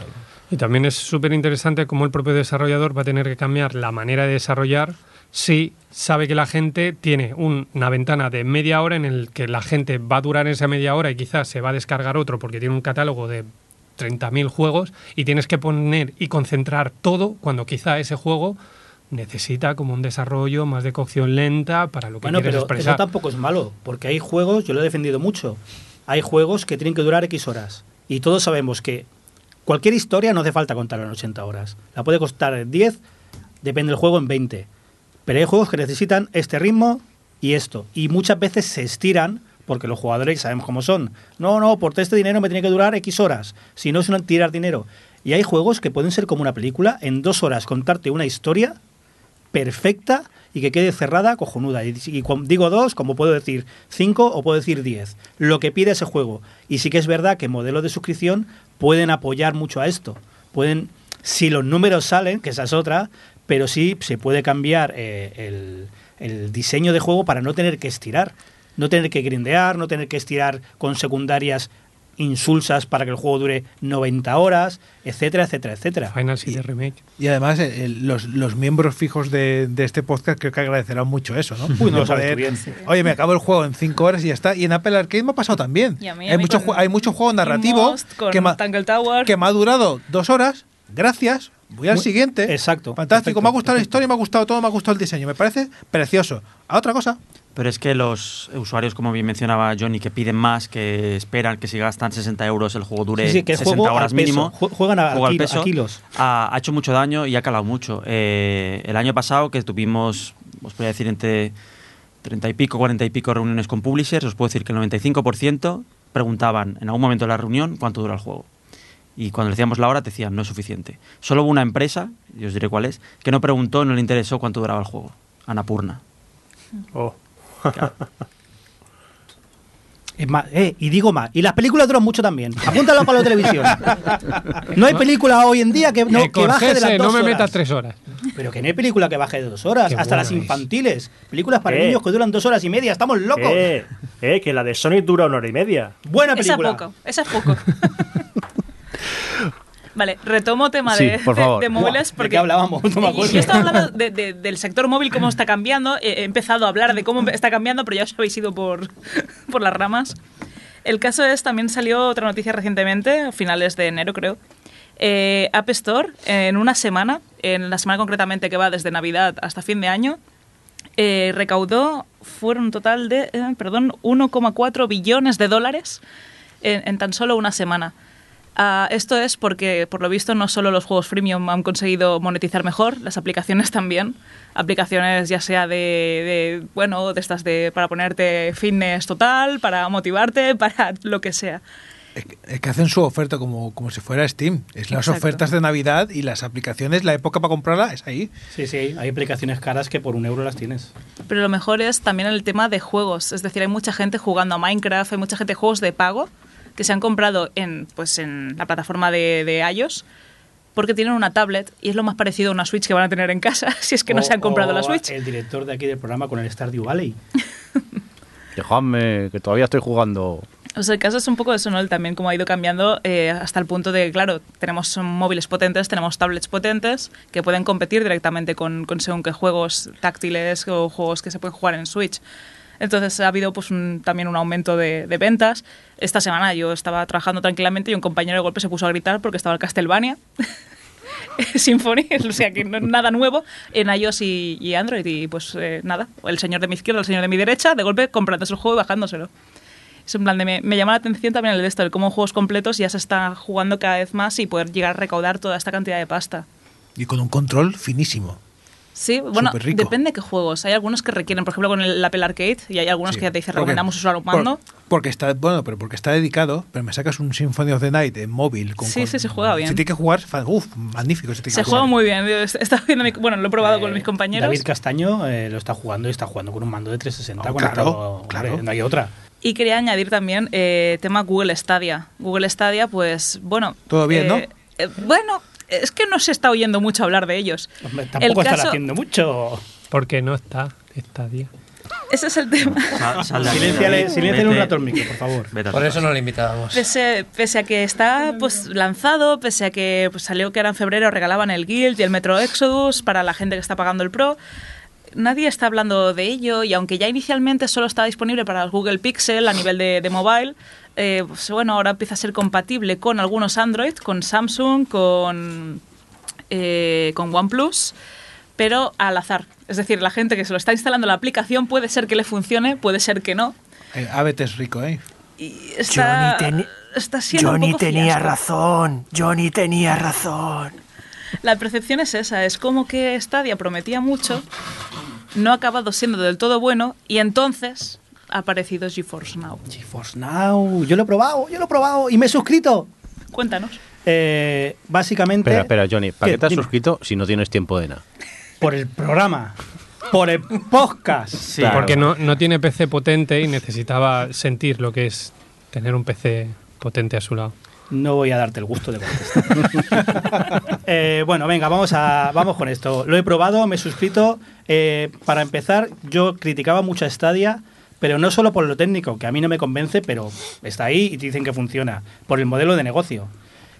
GeForce Now es todo lo contrario. Es alquilar el ordenador de otro. Y es literalmente eso. Eh, es un poco engorroso por ahora, sí, ha salido de la beta, pero todavía está un poco, se nota que le falta un hervor, porque básicamente eh, tiene, no puedes, tú pones el juego, ¿no? El juego lo pones tú, alquilas el ordenador de otro. Cada vez que pones un juego lo tienes que poner tú a mano y cada vez te va a pedir la licencia de donde lo has comprado. Si el juego es de Steam, se va a abrir una máquina virtual de Windows, a veces un poco chapucera, que se ve por ahí algo raro. Pones tu usuario de Steam, confirma la licencia y ya está. El juego está instalado y puedes jugarlo. Pero no te los añade todos. Yo cuando No. lo probé en la beta te añadía todos en pack. Juego No. por juego. No, ahora hay un, en lo que hay ahora, ¿eh? hay un listado. No puedes decir, mira, estas son mis plataformas, Steam, GOG, eh, Epic, etcétera. No, tienes que ir al buscador y decir, voy a jugar a este juego. Le das eh, y se te pone, ya se te añade a tu biblioteca. Esto a lo mejor es ahora porque han ampliado el catálogo, entonces a lo mejor tienen demasiadas peticiones a la vez a los servicios que no son suyos. Puede ser. Porque que yo para cuando no petar la API claro, de los demás. Cuando yo lo probé en su día, yo me compré la Nvidia Shield y entonces te regalaban acceso a GeForce Now. Me la compré en su día, una tablet maravillosa. A ver, locuras hemos hecho todos. También el biker del Star Citizen. Luego hablaremos de eso. Y, mm, y cuando lo probé Mucho con, tardado en- con la Nvidia Shield, eh, te venía acceso al GeForce Now gratuito, entonces tú ponías tu cuenta de Steam y entonces te decía qué juegos y el catálogo, que el catálogo en aquel entonces eran 15 juegos. Te decía cuáles tenías disponibles. Ah, quizás por eso. Y yo recuerdo haber jugado en la tablet, eh, en, en un sitio que no es mi casa, ¿no? Pero como una conexión al The Witcher 2, y hostia, era una maravilla, porque además era un juego que, que petardeaba bastante en según qué PCs. Bueno, ahora ya te digo, es un poco, se ve un poco por pulir, le falta mucho. Por ejemplo, eh, el, cuando el juego es de Ubisoft, no te permite copiar y pegar la contraseña, cosa que es un poco toca huevos. Eh, Steam, lo mismo, te sale la ventana de Steam, como comprueba la licencia. Una vez tienes eso, eh, os digo que funciona muy bien, pero muy bien. En mi casa tengo una conexión buena, pero un juego lo pongo lo he puesto a 1080 conectado al ordenador a la tele funciona muy bien muy fluido y es eso es alquilar un ordenador muy potente en otro servicio Pero con los juegos que tú ya tienes. Con los No- juegos no- que tú no ya con lo de tienes. que es que además lo están haciendo mal, pero mal, porque no están ofreciendo ningún tipo de incentivo a los desarrolladores que dicen, pues ¿para qué voy a ir yo ahí? es que con Sí. Stadia va- está pasando justo ahora ha salido una entrevista a varios desarrolladores de Sí. que Muchos no han, no han querido dar nombre, no en plan anónimo. pero básicamente es ¿qué te ofrece eh. Google?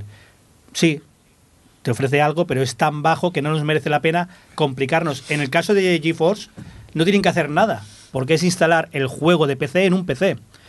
En el Stadia sí que tienen que, en teoría, tocar cuatro cosas y no les merece la pena porque como Google no ofrece nada, no ofrece incentivos y la gente no va a Google para tener una masa crítica de usuarios, no van porque no hay juegos, han entrado en el juego de morderse la cola y la gente no va porque no hay juegos y no hay juegos porque la gente no va. Y muchos desarrolladores están cono- conocen a Google, todos conocemos a Google y están diciendo, Lo van a matar. eh, en tres años... ¿Cómo, ¿Cómo se llama la web esta que recopila todas El las cosas que Google, Google, ¿no? Google se ha cargado? Hostia, no lo Hay sé. una web que sí, recopila sí. Todos los, todas las cosas que se ha cargado. Y la lista es. Pero hay cosas que dices, esto ni sabía que existía. Pues fuera. No, no, y es esta idea molaba un montón. Sí, sí. Pero cosas como el lector de RSS que tenían cargárselo puede tracar. Lo, lo curioso, La, perdón. la- la- la página se llama. Intuitivo. Gracias. y la lista estoy scrolleando y joder. Exacto, exacto. hay. Es que, es que cuando entras es como, wow. Pero bueno, eh, Stadia funciona muy bien, pero por ahora solo en PC. O sea, solo en- está para PC, Linux y Mac. Has dicho Stadia. Ahí Stadia, perdón, GeForce Now. eh, GeForce GeForce Now, Now, GeForce sí. Now. Abuelo, Falta, eh, que supongo que tarde o temprano lo harán, mm, ahí tendrán que tocar algo porque ya son resoluciones, poderlo meter en tablets, teléfonos y sobre todo televisores. Porque yo os digo, creo que son 6 euros al mes. 6 euros al mes por alquilar un PC Lo subirán, ¿eh? potente, bueno, por ahora son 6, yo tengo que hablar de lo que hay ahora. 6 euros al mes por un PC potente, yo lo veo muy bien, porque esto lo- te sacan una aplicación para televisores inteligentes, conectas un mando por Bluetooth y, y tienes un PC pepino por 5 euros al mes, que más de uno firma. Ahí, ahí es lo que está haciendo Microsoft con el xCloud, que es básicamente esto, los juegos que tienes de tu catálogo de Xbox los puedes reproducir en cualquier lado. Por el momento que xCloud creo que ahora lo puedes hacer incluso utilizar tu consola para que te lo Es que eso reproduzca no los... es xCloud, tienen dos servicios. El xCloud que es en la nube y luego el Remote Play o algo así que es en tu consola. Pero desde cualquier, desde cualquier sitio. Desde cualquier sitio con Sí. tu consola. Steam también lo tiene eso. que como todo esto lo van a meter con, o ya lo está integrado en Game Pass, mucha gente no va a comprarse, por ejemplo, la nueva Xbox porque con la Xbox One te bajas la aplicación de, de xCloud y tendrás la misma calidad. La Microsoft está tocando tantos palos y quemando tanto dinero que muy mal se tienen que dar las cosas para que no domine el mercado en breve. Cinco años. Eh, vamos a continuar con más cosas. Eh, deberíamos poner la sección de cosas de viejos. Eh, Johnny, ¿qué pasa? ¿Que has intentado devolver un Ay, juego? sí, esto, esto también lo he hecho por el podcast, eh, cuidado. Claro, claro. Eh, no, en serio, compré un juego, Dreams, en, en digital. Bien. Muy bien, me ha gustado bastante. ¿En digital? ¿En qué plataforma esto? que Eh, solo está en PlayStation 4. Play- Ok. Eh, bueno, digo, hay una cosa que no me convence. ¿Sabes qué? Voy a hacer un experimento. Voy a intentar devolverlo. Sale, sale, sale mal. Y sale mal porque estamos. Esto es como las aplicaciones de, de streaming, que Netflix funciona tan bien que pruebas el resto y te parecen todas una mierda. Pues en este caso, eh, Steam o GOG ahora, que ahora tienen 30 días, han vuelto locos, funcionan también con estas cosas que lo de Sony a mí me ha sorprendido mucho. Abro un ticket de quiero devolver este juego, pongo el motivo, pongo tal, bla, bla, bla, bla, bla. Tiene un listado. Motivo por qué quieres devolver este juego. Lo he probado, está en el listado, lo he probado y no me ha convencido. Eh, mandas el ticket, en menos de 24 horas te responden. Os voy a leer la respuesta que me ha dado Sony negándome la devolución del juego. Lamentablemente, como has descargado el contenido, no puedo proporcionarte un reembolso. Ni siquiera he jugado. En Sony, si te has bajado el contenido, es tuyo para siempre. No puedes devolverlo. Que por defecto se descarga automáticamente. Exacto, cuando que- compras. Claro. Maravilloso. que sí, que, que es su tienda, son sus normas, etcétera, Pero etcétera. eso está regulado, o sea, son sus normas, hay una regulación europea. Sí, sí, sí, sí. Pero, Pero, pero pasa igual con Nintendo, que te Sí, pone una línea comentándote, diciéndote que al comprar esto renuncias a tu derecho a que esto tal, es tal, lo tal. que ha pasado siempre, que lo sabemos, que siempre ha sido así. No, bueno, Steam se adaptó. O sea, Steam Claro, pero luchó Steam mucho con eso al nos, ha, nos ha acostumbrado tan bien a estas cosas que yo en Steam también he devuelto un juego y fue por probar también. No me convencían mucho y digo, venga, vamos a probar las devoluciones. Y GOG ahora acaba de anunciar que eh, juegues lo que hayas jugado y, y da igual cómo y cuándo, en, si en 30 días lo quieres devolver, lo devuelves. Que los developers han dicho, nene, que es que nuestros juegos no duran Sí, pero tanto", a ver, yo he pensado lo mismo y también he pensado que habrá alguna, alguna medida de, mira, si este tío en seis meses ha devuelto seis juegos, lo baneo. Pero también lo entiendo porque como eh, GOG no tiene DRM, si alguien no quiere pagar por el juego, va a ir al torrent en 0, va a tardar nada. GOG es más que nada eh, un- una la confianza ¿no? que hay entre el jugador y, y el publisher y los desarrolladores. apelar a la bondad del jugador Sí, sí, me totalmente. parece maravilloso. Y les Bueno, está es- saliendo no mal. No sé si les está saliendo Sí, muy, muy, pero muy es lo bien, que pero digo, no mal. GOG no tiene DRM. Si lo sabemos todos aquí, no nos hacemos los locos. Si tú quieres un juego pirata, vas a encontrar seguramente la versión de GOG, porque es la versión íntegra y ya está. Entonces, si alguien no quiere pagar, en- me pongo en lo que piensa GOG ahora. Si alguien no quiere pagar, lo tiene tan fácil que voy a dar más facilidades para que vengan a mi tienda. Y entiendo, entiendo el movimiento. Al Pero- principio me pareció loco, pero ahora lo entiendo. Yo lo, lo de GOG no lo sé, ¿eh? porque GOG cuando hicieron em, el, el año fiscal comentaron que GOG no, no da dinero, o sea, no pierden dinero, pero no da dinero, están ahí justo ahí al límite. Y Pues ya más de lo que hace Microsoft. de, de verdad. No, Microsoft ahora no está Sí, con el. Game Pass está tirando billetes, está quemándolos a una velocidad loquísima. Esos juegos han costado una Loquísima. pasta meterlos ahí, ¿eh? O sea, Crack, eh, eh, Crackdown y el Gears 5. ¿Cuánto ha costado eh, producirlos? Gears 5 te va a haber costado una burrada. el Una burrada. No ¿Y sé. cuánto han vendido? Pero igualmente cuando hacen el, el año fiscal y cuando comentan pérdidas y tal, Xbox va bien. Claro, pero Microsoft y te maquillará de alguna manera Ya, ya. y lo mismo Ya, pero- tienen una sección para el Game Pass, etcétera, etcétera. Yo no creo, es que es imposible que Yo- yo- Microsoft yo esté igual, ganando yo dinero. igual. Es imposible. Sí, sí, sí. Bueno, pues yo creo que ya es momento de ir dejando esto de lado y hablar del tema Para, de los... Que me he equivocado. Que he dicho que estaba para Linux Sí. y los linuxeros son muy locos y van a venir con antorchas. Estoy Que- aquí, ¿eh? Por eso el Rafa te miraba eso, mal. Exacto. Que te estaba diciendo- estoy, estoy notando su mirada en la nuca ya y Eh. me da miedo girarme. Eh. Eh, está para Nvidia Shield. Y veo que han añadido Android. Así que si tienes una tele con Android, a lo mejor te interesa. Anda. Eh, Habrá que eh, investigar ladrón, entonces. Juan. Oye, venga, va, a Venga, por los jueguillos, los por favor. Eh, eh, pero ¿cuántos habéis jugado al, al- al- a la demo del Final Fantasy VII? A ver, levantad la Todos mano. porque Todos. gratis. ¿Qui- ¿Quién no ha jugado? Yo, que no he jugado. Venga, eh, Aida, tú misma, cuéntanos, ¿qué pasa con él? A ver, yo estoy contenta. Freeman ha dicho que tiene mucho que decir y ya tengo miedo. Eh, me lo descargué el mismo día cuando salí de, de trabajar y bueno, pues nada, pues lo dije, voy a descargarlo mientras voy a hacer la compra. No, a los 20 minutos ya estaba. Entonces, eh, bueno, es una experiencia breve, muy breve, demasiado breve. Me he quedado con muchas ganas de más. Eso es bueno. Sí, eso es muy bueno. Sobre todo teniendo en cuenta que el juego he hecho la, la, la- bueno, la tontería esta de comprarlo ya hace meses, me lo han atrasado. Y bueno, es igual ya el dinero ya me lo he gastado. Cuando salga, que, que- que salga. Y el caso es que, ostras, lo primero que notas es eso, que gráficamente es espectacular, que de cinemática te pasan a, a in-game y no notas Oh. ningún salto y es como, pero qué maravilla estoy jugando. Y el sistema de combate me encanta. Me encanta, bueno, a ver, Rafa ya está A aquí. ver, Rafa, No, que no, se no, echa no. las manos a la cabeza. Está revoltoso. ¿Qué pasa con la transición? Se nota un poco, pero, Pero es muy bueno. espectacular. Es muy leve. O sea, porque yo si empiezo Pero, pero hacer un era más impresionante la de, la de Lost Odyssey de cinemática en- cuando hicieron en su día. Aquello era acojonante. Esto es, vale, lo puede hacer Square y está bien y bueno, o sea, guay. Pero el, el juego es espectacular. Los sistemas de combate, Me o sea, yo me, he enamorado del clásico y es es súper bonito que un juego, le ha bueno, le ha pasado quizá como un poco como... como Killzone 2, sabes que en su día tuvo mucho hate alrededor, porque Final 7 ha recibido la de Dios, que si las partes, que si no van a incluir no sé qué, que si no va a estar a la altura, o sea, ha tenido que, que sortear un montón de críticas y hate, y ahora sale la demo y todo el mundo súper contento, encantado, feliz de la vida. Es maravilloso que hayan conseguido esto. Como sigue las críticas de ver cómo ha- hacen contenido Sí. para 40 horas, pero yo no tengo no ningún problema. Vamos a verlo. Vamos a verlo. Sí, sí, sí. no, hay, no hay problema. Yo estoy contigo en el tema del sistema de combate. Me ha sorprendido mucho, porque yo, el del 15 se me atascó un poquito. El 15 era un sistema visualmente muy chulo de Action RPG. Que, que- que era muy vistoso, pero cuando te ponías Una con mierda.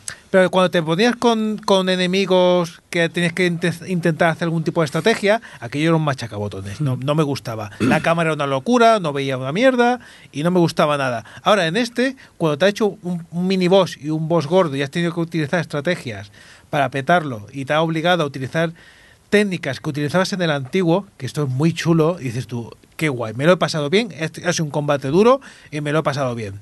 Y esto es, esto es genial, dame más, quiero más. Pues eso, también te lo mezcla ahí con una especie de hack and slash y es como es, es maravilloso. Me encanta. Pero siempre, siempre estás haciendo acciones. Siempre Sí. estás haciendo algo. Y eso es muy bueno.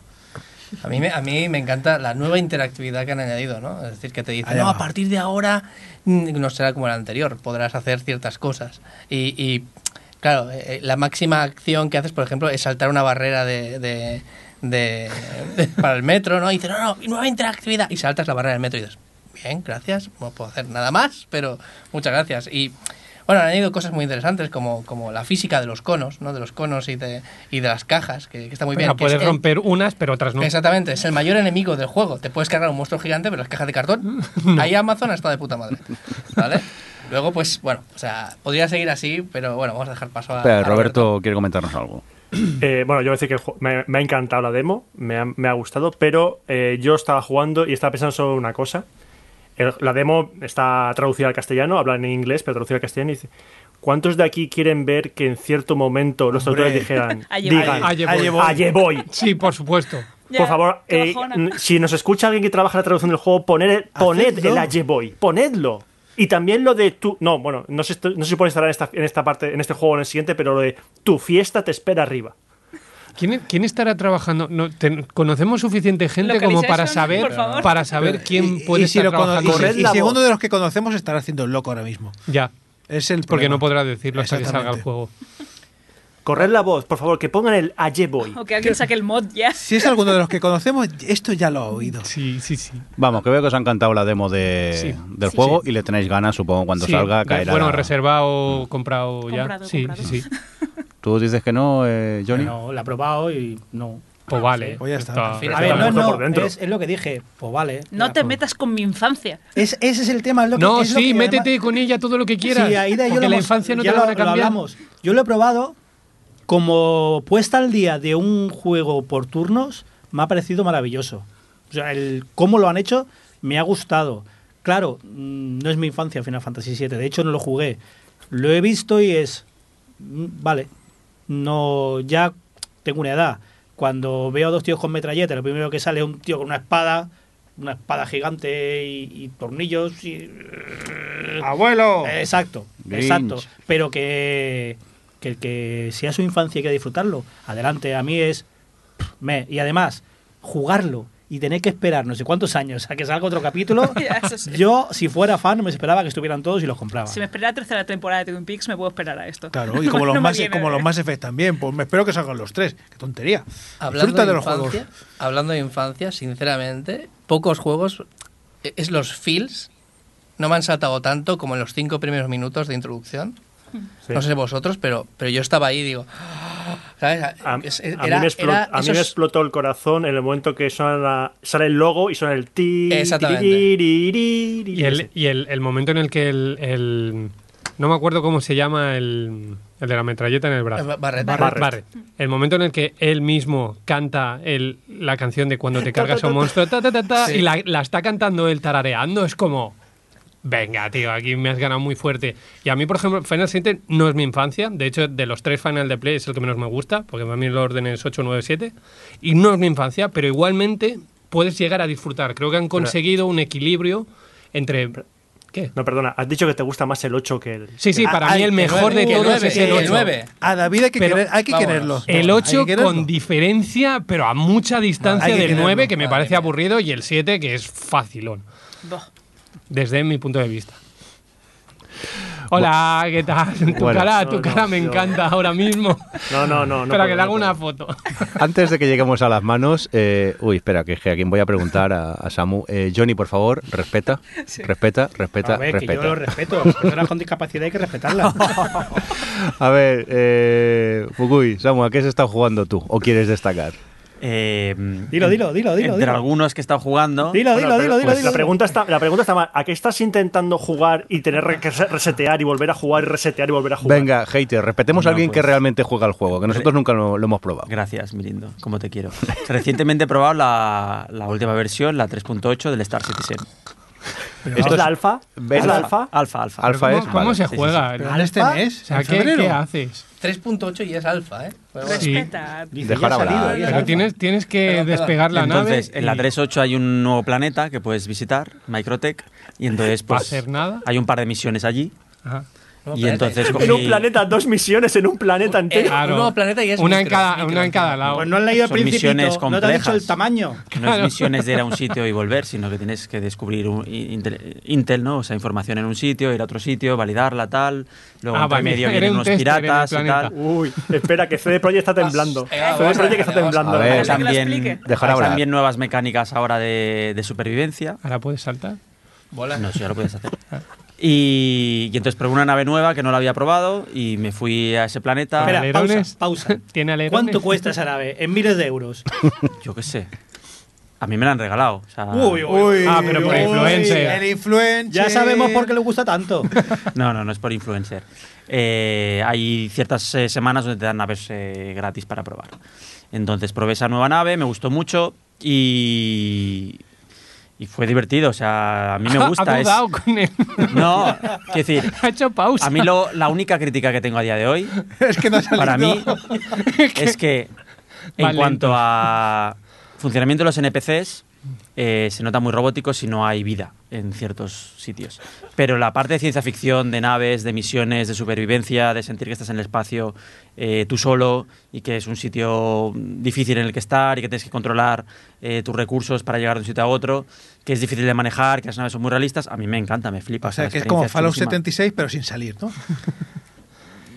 Sí, sí, sí, sí, sí, ahora mismo No sí. hay humanos, de- todo A- A, robótico. a veces los hay, pero no puedes hablar con ellos mucho. Digo, solo "Oh, con- está una hora para soportes". despegar y no le he hecho ningún bollo No, a la no, para- nave. Mm, ¿Qué hora Para más despegar, divertida".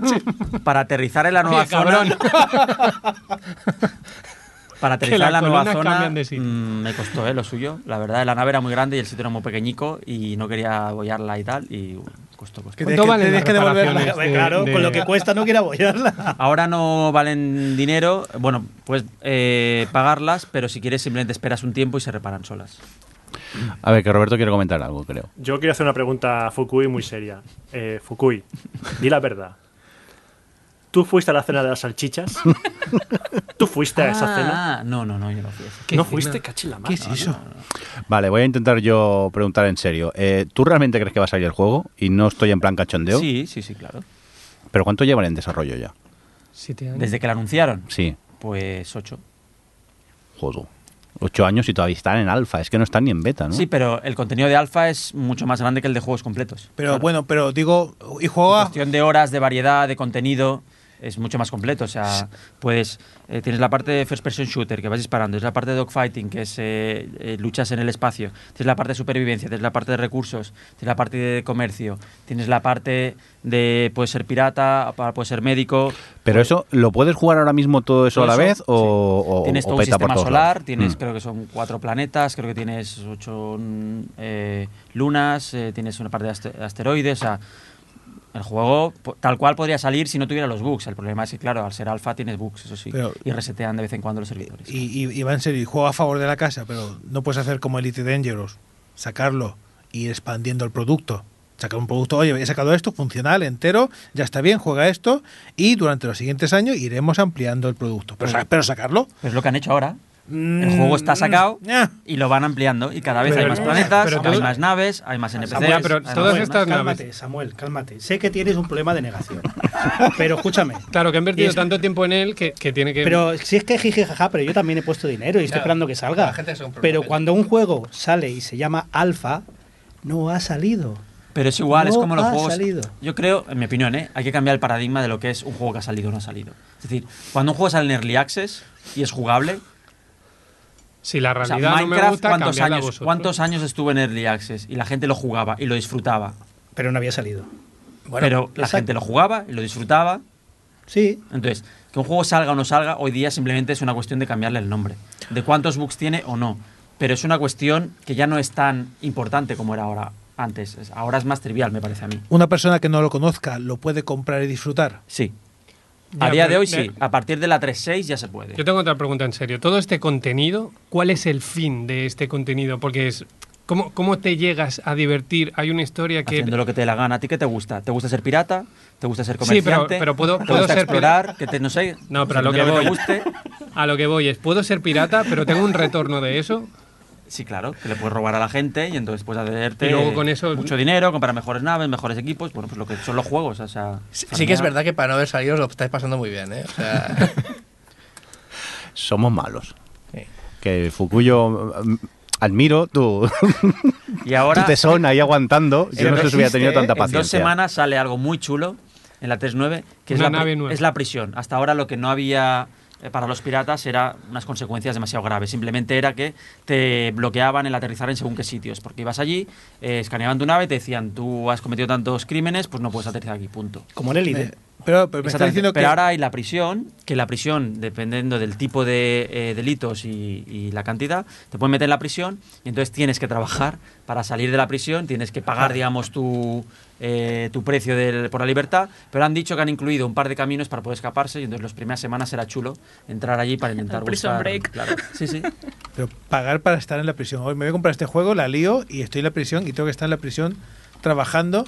Es lo que quiero hacer yo un, ¿Y qué un te, sábado y qué por te la gusta tarde. del Monopoly cuando, cuando voy a salir de la cárcel? Venga, vamos a dejar de meternos con el pobre Fukui.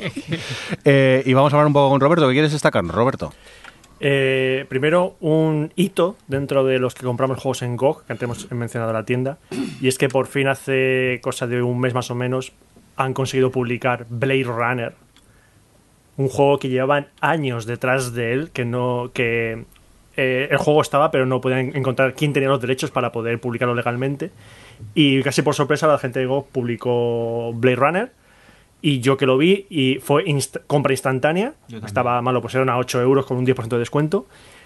Eh, porque es un juego que tengo aquí la caja en original. Me lo compré en su día en el 98. Te mandaban la caja al juego y el juego lo, lo tradujeron después. Entonces tenías que mandar por correo los cuatro CDs del juego para que te devolvieran el juego traducido y doblado. Que en la versión de GOG está doblado al castellano y el doblaje es muy, muy bueno.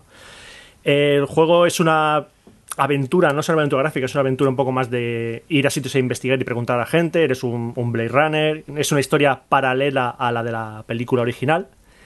Y, a ver, el juego, yo recordaba mejor, evidentemente, ha envejecido un poquito mal, pero aún así, el simple hecho de poder jugar ahora en GOG a ese juego es una maravilla. Si no lo habéis podido jugar en su momento, jugarlo. Porque yo tenía algunos recuerdos. Puede que renquee un poco el juego. Le hace falta un mod para poner los fondos en alta resolución y los modelos. Eso sería la leche. A ver si alguien se anima y lo hace. Pero el juego es un, para mí fue una noticia estupenda que estuviese por fin este juego en GOG. Todo esto fue posible también porque el proyecto Scum VM, que es un, proyecto libre para implementar eh, el, motor que mueve las aventuras gráficas de LucasArts, se ha abierto tanto que ahora puede mover prácticamente cualquier juego de, que tenga algún componente así de, aventura o que, se- tenga algo muy similar a Scum VM y entre ellos está Blade Runner que salió hace eh, la actualización sale hace un año o algo así y los de GOG eh, son eh, aportan bastante a, a Scum VM, así que si, si tenéis el original podéis llegarlo a correr dentro de Scum VM sin necesidad de tener la versión de GOG. Pero ahora sí son, son 8 euros, 10 euros como Sí, mucho, sí, o sea, sí, pero que bueno, que, que, que, que es parte, es decir, los, de, los propios de, de GOG ya han invertido precisamente para, bueno, ya los conocemos, ¿no? Después de lo que hemos hablado aquí son los hippies de los videojuegos y, y han invertido en, en, en Scum VM para ellos poderlo implementar y dar todos los extras que dan, pero también para que de manera abierta cualquiera que tenga el juego original pueda, pueda jugarlo de nuevo. Venga, cuéntanos más juegos, Roberto. Bueno, voy a repetir un juego porque me ha pasado algo muy especial con él. Yo hace, en el anterior programa que estuve, que fue en el directo en el Alto Barcelona, hablé de The Stranding. Y hablé muy un poco muy eh, de él en plan de risa, jijaja, tiras tu caca a los, a los enemigos, bla, bla, bla, bla, todo eso. Y desde que ese momento que iba por el capítulo 3 hasta ahora que ya ha terminado el juego, a mí Kojima me ha... No voy a decir que me ha cambiado la vida, pero me ha cambiado la perspectiva de ciertas cosas y una es que yo a él ya lo tengo endiosado. O sea, yo tenía respeto por él, por Metal Gear, pero lo que me ha hecho con este juego es en parte joderme la vida y cambiármela. No voy a entrar en detalles de por qué, pero todo tiene que ver con la historia que se ha marcado el tío y con los personajes que se ha marcado en este juego. Yo llevaba muchos años sin que un juego me llegase tan adentro como este juego. Y mm, eh, bueno, podríamos hacer la coña de que no he entendido el juego. Al final, Kojima, aunque parezca mentira, el tío te lo hila todo. Puede que hay cosas que no se te queden un poco colgando, pero si investigas un poco, sabes de dónde ha salido toda la historia. Y simplemente, mm, yo decía cuando terminé este juego, lloré. Lo acabé a las 3 de la, de la madrugada, porque evidentemente dije, voy a jugar un poquito. Y empecé a eso de las 10, acabé a las 3 de la madrugada es cuando acabó el final, que el final dura casi hora y media o dos horas. Que además es un juego que dices tú, oh, mira, parece que está acabando. Venga, ya. Sí, parece que tiene falso parece final. que está acabando. Venga, voy a echar lo que queda. Error. Tiene falso final. Vale, Cuando pues estás ahí, tienes el que decir juego- otro día. Sí, pues cuando acabé el juego, mm, apagué la consola, me levanté, besé a mis hijos. y no es coña, besé a mis hijos. A las 3 de la mañana, papá, ¿qué haces? Eh, Estaban, estaban durmiendo, evidentemente. por Eh, Kojima. de hecho, no lo noté, pero. me- Déjame en paz, señor. Déjeme en paz. O sea, me acerqué a mis hijos eh, llorando. Y desde entonces estoy un poco obsesionado con cierta canción de, de- del final de este juego. Porque cada vez que me la pongo, la lágrima se me cae. Eh, Eh, pues, cuando hablemos, cuando hagamos un especial de Death Stranding con full spoiler, lo explicaré todo. Sí, posiblemente de cara al verano, aunque hayamos jugado casi todos, si no todos, al juego, haremos un especial de, del Death Stranding. No sé, Ah, yo no bueno, quiero acabar como este, ¿eh? Tú no y- tienes sentimientos, Johnny, tú te vas a reír con el final. Yo besé a mi gato, ¿eh? Está ahí Bueno, y, y- y mencionar, mencionar. Sí. Eh, mencionar rápidamente una cosa que ya ha anunciado que el día 2 de junio sale la versión de PC. Yo es la que me pillaré y la que jugaré. Pues no lo he Y tocado. que le- ¿Y a quién besarás? A mí mismo. a la torre y le dices, Al es espejo, por Ale". Kojima. Y que ya le han, metido un modo foto, que es una cosa que le hacía falta a la de PlayStation 4, ¿verdad? Creo que lo van a meter ahora en una actualización. Pero ya con el modo foto y el tema de 60 frames por segundo y el modo ultra Fotos wide. de piedras. De campitos. No, es broma, es broma. Es troleo gratuito. Está aquí abriéndose el corazón Roberto y vosotros aquí de cachondeo. Es Que que estoy aguantando las lágrimas, no es coña, ¿eh? somos lo peor. Venga, eh, Roberto, ya hablaremos con calma y detenimiento en el especial del Dead Standing que posiblemente hagamos. y también. Venga, eh, Johnny, ¿qué? Rápido. Dreams, he jugado a Dreams. Pero no lo has devuelto. No he Pero podido. no he podido porque me lo he bajado. No te has enterado. Si te lo bajas ya es para ti para siempre. Y total, que has jugado al final. Eh, sí, no, si el juego me gusta mucho. Eh, lo de la historia ni la he tocado, solo he estado haciendo los tutoriales de crear. Me gusta mucho la facilidad para crear. Sobre todo la de crear una lógica para el juego es muy sencillo. Son cuatro clics, unir cuatro cosas. Se parece mucho a la programación que yo conozco. Eh, muy sencillo. Puede hacerlo cualquiera, de verdad. La pega por el que he dicho voy a intentar devolverlo a ver si cuela. Mm, No me hago con el control me parece muy impreciso y si quieres crear algo medianamente grande o medianamente decente, he visto, o quizás es por los programas que he usado yo en PC, eh, en el tipo de control que tienen, que esto más que intentar crear es pelear para que te salga algo que quieres. Y eso es lo que me echa para atrás. A esto, este juego debería salir en PC y con un ratón y un teclado poder eh, moverte como que quizás es un vicio, moverte como estamos acostumbrados a movernos en programas de diseño 3D. Desde el desconocimiento, ¿no es, no es posible conectarle un, un teclado y un ratón a No, Play es posible que tengo que probarlo, conectarle dos moves y jugar con moves. Y dicen que es mejor, pero todavía no lo he probado. Todo lo contrario. Yo empecé con ello, con un move. Y, ¿Uno o dos? Perdón, con dos moves. Vale. eh, con los moves. Y, y realmente cuesta bastante adaptarse. Porque eh, cuesta adaptarse. Yo creo que si al final dedicas horas y horas y horas, lo dominarás bastante. Exacto, pero tienes Pero, que tenerlas. pero es que, aparte de que hay que tenerlas, sinceramente no lo veo preciso. No, no es como. Los, los moves no son como los controles estos de, de las nuevas gafas de realidad virtual que van saliendo, que son súper precisos, que te ven al milímetro. Esto es una bola de luz que tú la mueves, va girando y más o menos lo pilla. Entonces, el, el problema es el más o menos. Y problema también puede ser los vicios que tenemos de otros programas 3D. Claro, claro. Si hemos moderado, hemos hecho algunas cosas así, pues la verdad es que, es que cuesta un poco. Eh, y eso juntado a que, ostras, es que los tutoriales me parecen larguísimos, soporíferos. He pensado una cosa que yo, eh, yo no he jugado la última versión, yo jugué cuando era un Early Access, hace ya más de seis meses, ¿vale? Y no sé cómo estará ahora, pero realmente entre los controles, que tuve que dejar el move y me- irme al mando, y tampoco me fue muy agradable, pero al menos era más preciso, y que todo era soporífero, la verdad es que, ostras, dije, y, y de aquí se van a crear, la gente que, ahí mi, mi pensamiento fue, la gente crea cosas por hastío, ¿sabes? Es decir, ya que he aprendido, ya me he pasado el tutorial, me voy a dedicar aquí mi vida, y voy Yo a hacer el creación- PT y le voy a hacer el... Creaciones que son la leche. Por eso te digo, ya no, son ¿Y la hostia. ¿cómo, cómo lo han hecho? Pues yo a mí me pasaba también que los tutoriales eran, perdón, eran súper largos y era como, ¿y la gente que hace virguería? Es Bueno, como- El mando, yo me confundo siempre con el mover la cámara en vertical o en Sí, horizontal sí. o hacer zoom. De alguna forma, que es- sé que es problema mío, pero siempre me equivoco o lo intentas poner y luego miras por otra perspectiva, está completamente movido. Es, es muy laborioso y el control no es nada preciso y no es nada intuitivo. Además, no es intuitivo. Es lo típico con todos estos programas. Cuando ya has dedicado muchísimas horas a sacarlo, al final dices, "Eh, es que no lo voy a dejar y voy a continuar y... Pero bueno, o sea, mm, me gustaría probarlo ahora estos días, porque si ya salió la versión final, espero que al menos lo del Move lo hayan arreglado un poco, porque si además dices que has leído que, que, va mejor, yo digo, mi experiencia es que no, pero puede ser que fuera porque era una, un, un early access. Quizás. Qui- Ahora, como no puedo devolverlo, le tendré que echar alguna hora. El problema es eso, he visto que hay que echarle mucho tiempo, tiempo que no dispongo, y además como tengo vicio de haber trabajado con otros programas 3D, he trabajado con varios, todos son diferentes, pero más o menos todos tienen una filosofía similar. Esto es un concepto completamente nuevo. Y para mí, no- quizás es problema mío, que no es intuitivo para mí o para ti, que la- que la, también tienes la herencia que tú tienes es que me pasaba igual. La herencia que tú tienes de, vale, en un programa 3D haría esto, aquí me lo obligas a hacer de una manera totalmente distinta que no, que no estoy acostumbrado y me estoy peleando todo el rato contra mi propia herencia. Pero luego tiene otras cosas como aplicar filtros o eh, hacer ciertos controles o ciertas lógicas Sí, que sí. están hechas Para de manera la cantidad magistral. de cosas que puedes hacer, muy bien, o sea, muy bien como la integra. Aún así, tiene sus pegas y tiene sus cosas que van a tener que ir no, va- puliendo. no vas, no Claro. vas a hacer un triple A, pero para hacer juegos sencillos, facilísimo. Mm. Pero cualquiera. Y los tutoriales son tan lentos porque imagino que es para, cualquiera, sí, sí, sí, para sí, sí. cualquiera. Pero el control es un hándicap muy fuerte. Venga, que estoy gruñón, que tengo hambre. Javi, cuéntanos. Bueno, yo después de esto no es mucho más interesante porque yo está jugando al Pokémon.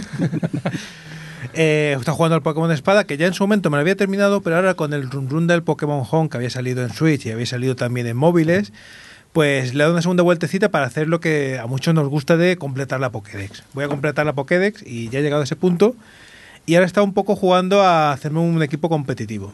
Pues son, son tareas que no todo el mundo al final le dedica tiempo dentro de un Pokémon, pero son muy interesantes de ver cómo la gente se tiene que currar para crear Pokémon perfectos a, base de, de- de crianza, de entrenamientos especiales y de muchas cosas que han facilitado en este título. Al final es un juego que, que a mí me ha gustado mucho. Ha recibido muchos palos, muchos de ellos merecidos, sobre todo por el tema gráfico, que el juego es como... Pero ya conocemos a Game Freak. Game Freak siempre saca un, un Pokémon y visualmente comparado con lo demás que hay en la consola es horrible. Quizás esta vez ha dolido más porque como es un juego que por primera vez es un juego básico de la saga que lo puedes jugar también en, televisión, porque la Switch tiene ese combo, le han llovido más, le han llovido más palos. Y hay cosas que duelen un poquito visualmente, sobre todo cuando tienes a lo mejor un, un, un Zelda en la misma consola. Y dices que hemos hecho un cacho de mundo abierto. Y aquello, eh, las cosas hacen, hace- aparecen a, a dos metros de tu cara. Hay ciertos elementos que dices tú, pero ¿esto qué es? Eh, ¿Qué os ha pasado? De- recursos hay, la máquina puede con esto porque lo ha demostrado. Y luego te viene CD Projekt y te, y te portean el, el Witcher y dices tú, es que no hay excusa. No hay excusa posible aquí. Pero como juego, la verdad que han sacado un, un Pokémon bastante majo. Yo estoy contento. Muy bien, Rafa, vamos contigo. Pues yo he jugado al otro Pokémon, al Temtem. ¿Y qué Tem- tal? Pues me ha gustado mucho, me ha gustado mucho. E- El impacto cultural de, de decir esto no es Pokémon, esto no es Pokémon, esto no es Pokémon y que te den la cara Pokémon, pues es, es muy heavy. Obviamente no, no, es, no es una crítica negativa, es lo que eh, el público de Temtem quería y se lo han dado, pero de todas, todas. Es que es, que es todo, es que, es que es calcado a Pokémon online, que todavía no me he encontrado a nadie, he jugado, realmente he jugado dos, tres horas, lo de siempre. Eh, no, no, he interactuado con nadie, ves gente que se mueve por ahí y demás, pero podían ser perfectamente NPCs haciendo un poco el loco. eh, y poco más, es, es, es muy entretenido. La verdad es que no soy mucho yo de las mecánicas de Pokémon porque al final son súper repetitivas y, y- y- y no he profundizado mucho más. Pero si os gusta Pokémon, queréis una cosa un poquito diferente y algo un poco refrescante, creo que Temtem vale bastante la pena.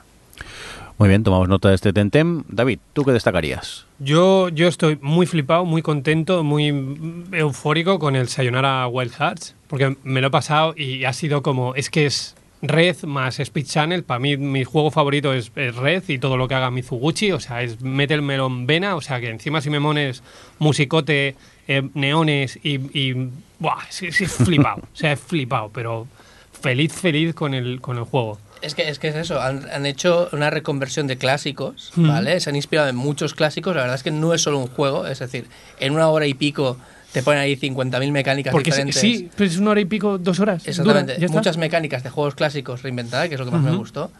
Pero bueno, o sea, eh, tú y yo estamos enamorados y aquí hay una persona que no le gustó nada que... No, a Bueno, ver, pues no habla me, y ya no me dijo nada del juego, o sea, me lo pasé y dije, vale, está bien, pero no me entusiasmó. Ya, pero le, y le- todo el mundo le- está flipándolo le y es como, no sé jugarlo otra vez. Le pasa a mucha gente, ¿sabes? Gente que lo juega y dice, pues no, y hay gente que juega Red y dices, pues vale, y yo me pone Claro. Red y a mí Red me, me anima el día. Yo me pongo Red para cambiarme el estado de ánimo y hay gente que dices, pues vale, no, no sé qué le ven a esto. Yo estoy con Aida. la no, única. no, no me, no me cuajo. Claro, es que si vosotros esos juegos que tenemos referentes, él y yo, como, pues, como, como, como esos clásicos que, que se quedaron ahí, de hecho se quedaron ahí porque no han habido mucho juego inspirado Claro, en ello, Claro. pues ver un juego que lo implementa todo y encima, pues la verdad es que La historia no me pareció que te petara la cabeza, pero... me- Yo, me- yo meter- ni me acuerdo ¿eh? de la No, historia. no, no, pero, no te, pero te lo meten con un contexto, meten con tal. La verdad es que me pareció bastante agradable y muy recomendable. Y juego típico de, de- de dárselo a alguien que no ha jugado nunca a ningún videojuego, porque es agradable, es un juego muy agradable. Y solo con eso me hacen falta más juegos de este estilo, que Es sean que el- cortos, agradables Exacto. y que se pueda todo, todo lo que sea mezclar música interactiva con efectos del, o sea, del rollo sinestesia que, que Mm. Mizuguchi siempre planteaba, yo es que fliparía. Y yo destacaría así brevemente eh, las expansiones de, de Metro Exodus. Metro Exodus tuvo un poquito de, de- ah, no polémica, pero como los fans super acérrimos peceros de pasillero, de Dame Metro, con Metro Exodus fue como, ¿qué es esto? Que me lo haces un poco abierto y hacia el final se encarrilaba y maravilloso. Las expansiones son eso, son túneles, claustrofobia, mm, asco y todo he metido y sobrevive y Es- la, la estoy disfrutando una maravilla. Son muy bien. y ya Vale, está. pues tomamos nota del Metro Exodus también. Y Aida, ¿acabamos contigo con juegos alegres o, o qué? Bueno, a ver, eh, juegos no sé, porque son FMVs lo que he jugado en pleno 2020, lo cual, bueno, no, no son antiguos, ¿eh? son, son, creo que son de 2017 o, o algo así. Eh, Wells Interactive sacó, bueno, un bundle que era de tres juegos, he jugado dos de ellos, el tercero la verdad es que no, no me he puesto con ello aún. Eh, y son distintos entre sí. Uno se llama The, The Bunker, ¿Mm? y, y da un poco esa sensación de. Me pasó con el Erika, de esas actuaciones un poco de peliculón de Antena 3 de, de domingo por la tarde. Eh, pero está bien, la premisa es eso, un búnker donde ha habido algún tipo de, de problema de radiación en el exterior y entonces tú llevas al único superviviente que está ahí con su madre, pero la madre nada más empezar el juego fallece. y eres un tío que se ha criado en el búnker, que no conoce el mundo exterior y que tiene que ir como revisando que todo esté bien para que, que, bueno, pues seguir sobreviviendo él solo. Y claro, va viendo flashbacks, va- vas descubriendo la historia, eh, pero simplemente point and click, vas avanzando. No hay tipos de decisiones que afecten. y al final, pues te encuentras con un dilema que es quiero salir del búnker o no, porque no sé si la situación fuese estable o no. Y ya está, solo hay dos di- distintos finales que la verdad es que son muy abiertos. Tampoco te dice qué le pasa al personaje una vez llegas allí. O sea, pero fa- la historia es bien. Pero, pero, pero es chulo. O sea, como historia está bien hecha. Creo que de hecho la, la historia está escrita por los mismos que el Soma y. es que Yo sé que, Uh, que no, no, no es una mala historia. Eh, está hecho eso con muy pocos personajes, con muy pocos actores. Y bueno, me pareció interesante hasta que jugué a Late Shift, que este sí que es el bueno de- del bundle. Este sí que es, bueno, es una producción ya de película de acción, con crimen, con mafia china. Empiezas siendo el, el encargado de un, de un parking de particulares, de gente con pasta.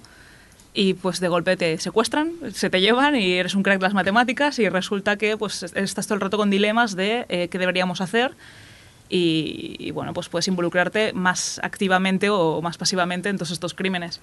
Este sí que es Choices Matter y lo curioso es que me pasa una cosa que, que también me pasó en el Detroit, que es que se me muere el personaje antes de, de que se acabe el juego.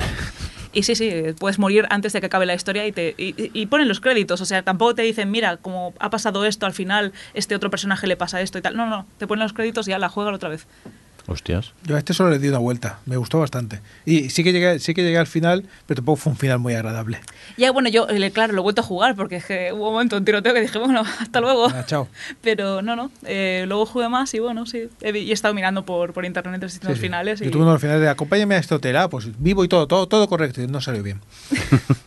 Correcto. Me ha gustado mucho y eso sí que no da la sensación esta tanto de peliculón de Antena 3. Creo que las actuaciones están mucho mejor hechas. Ahí se nota pasta ahí, ¿eh? Sí, ahí ha habido pasta de por medio y la verdad es que lo, lo recomiendo. Vale, Pero- el primero era The Bunker y, y este se Este llamaba. Late Shift. Muy bien. Pero eh, hemos de reivindicar también los FMVs de peliculón de Antena 3. ¿eh? Es decir, Sí, sí, no. el, más el. Erika a muerte con él Es que y el de Bunker me gusta, me Los. FMVs a tope con ellos y más, que, que cuantos más sean, Los mejor. del Command and Conquer, tío.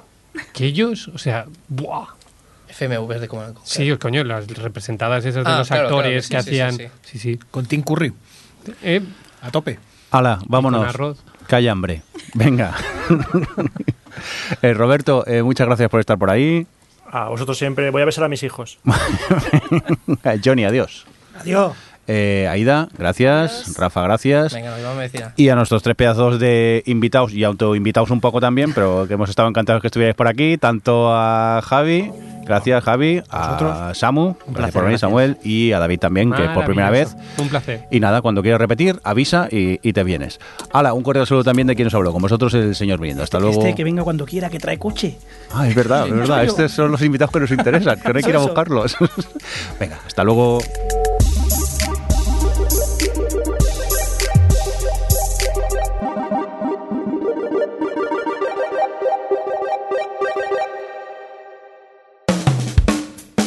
En Sons hay podcast para todo el mundo.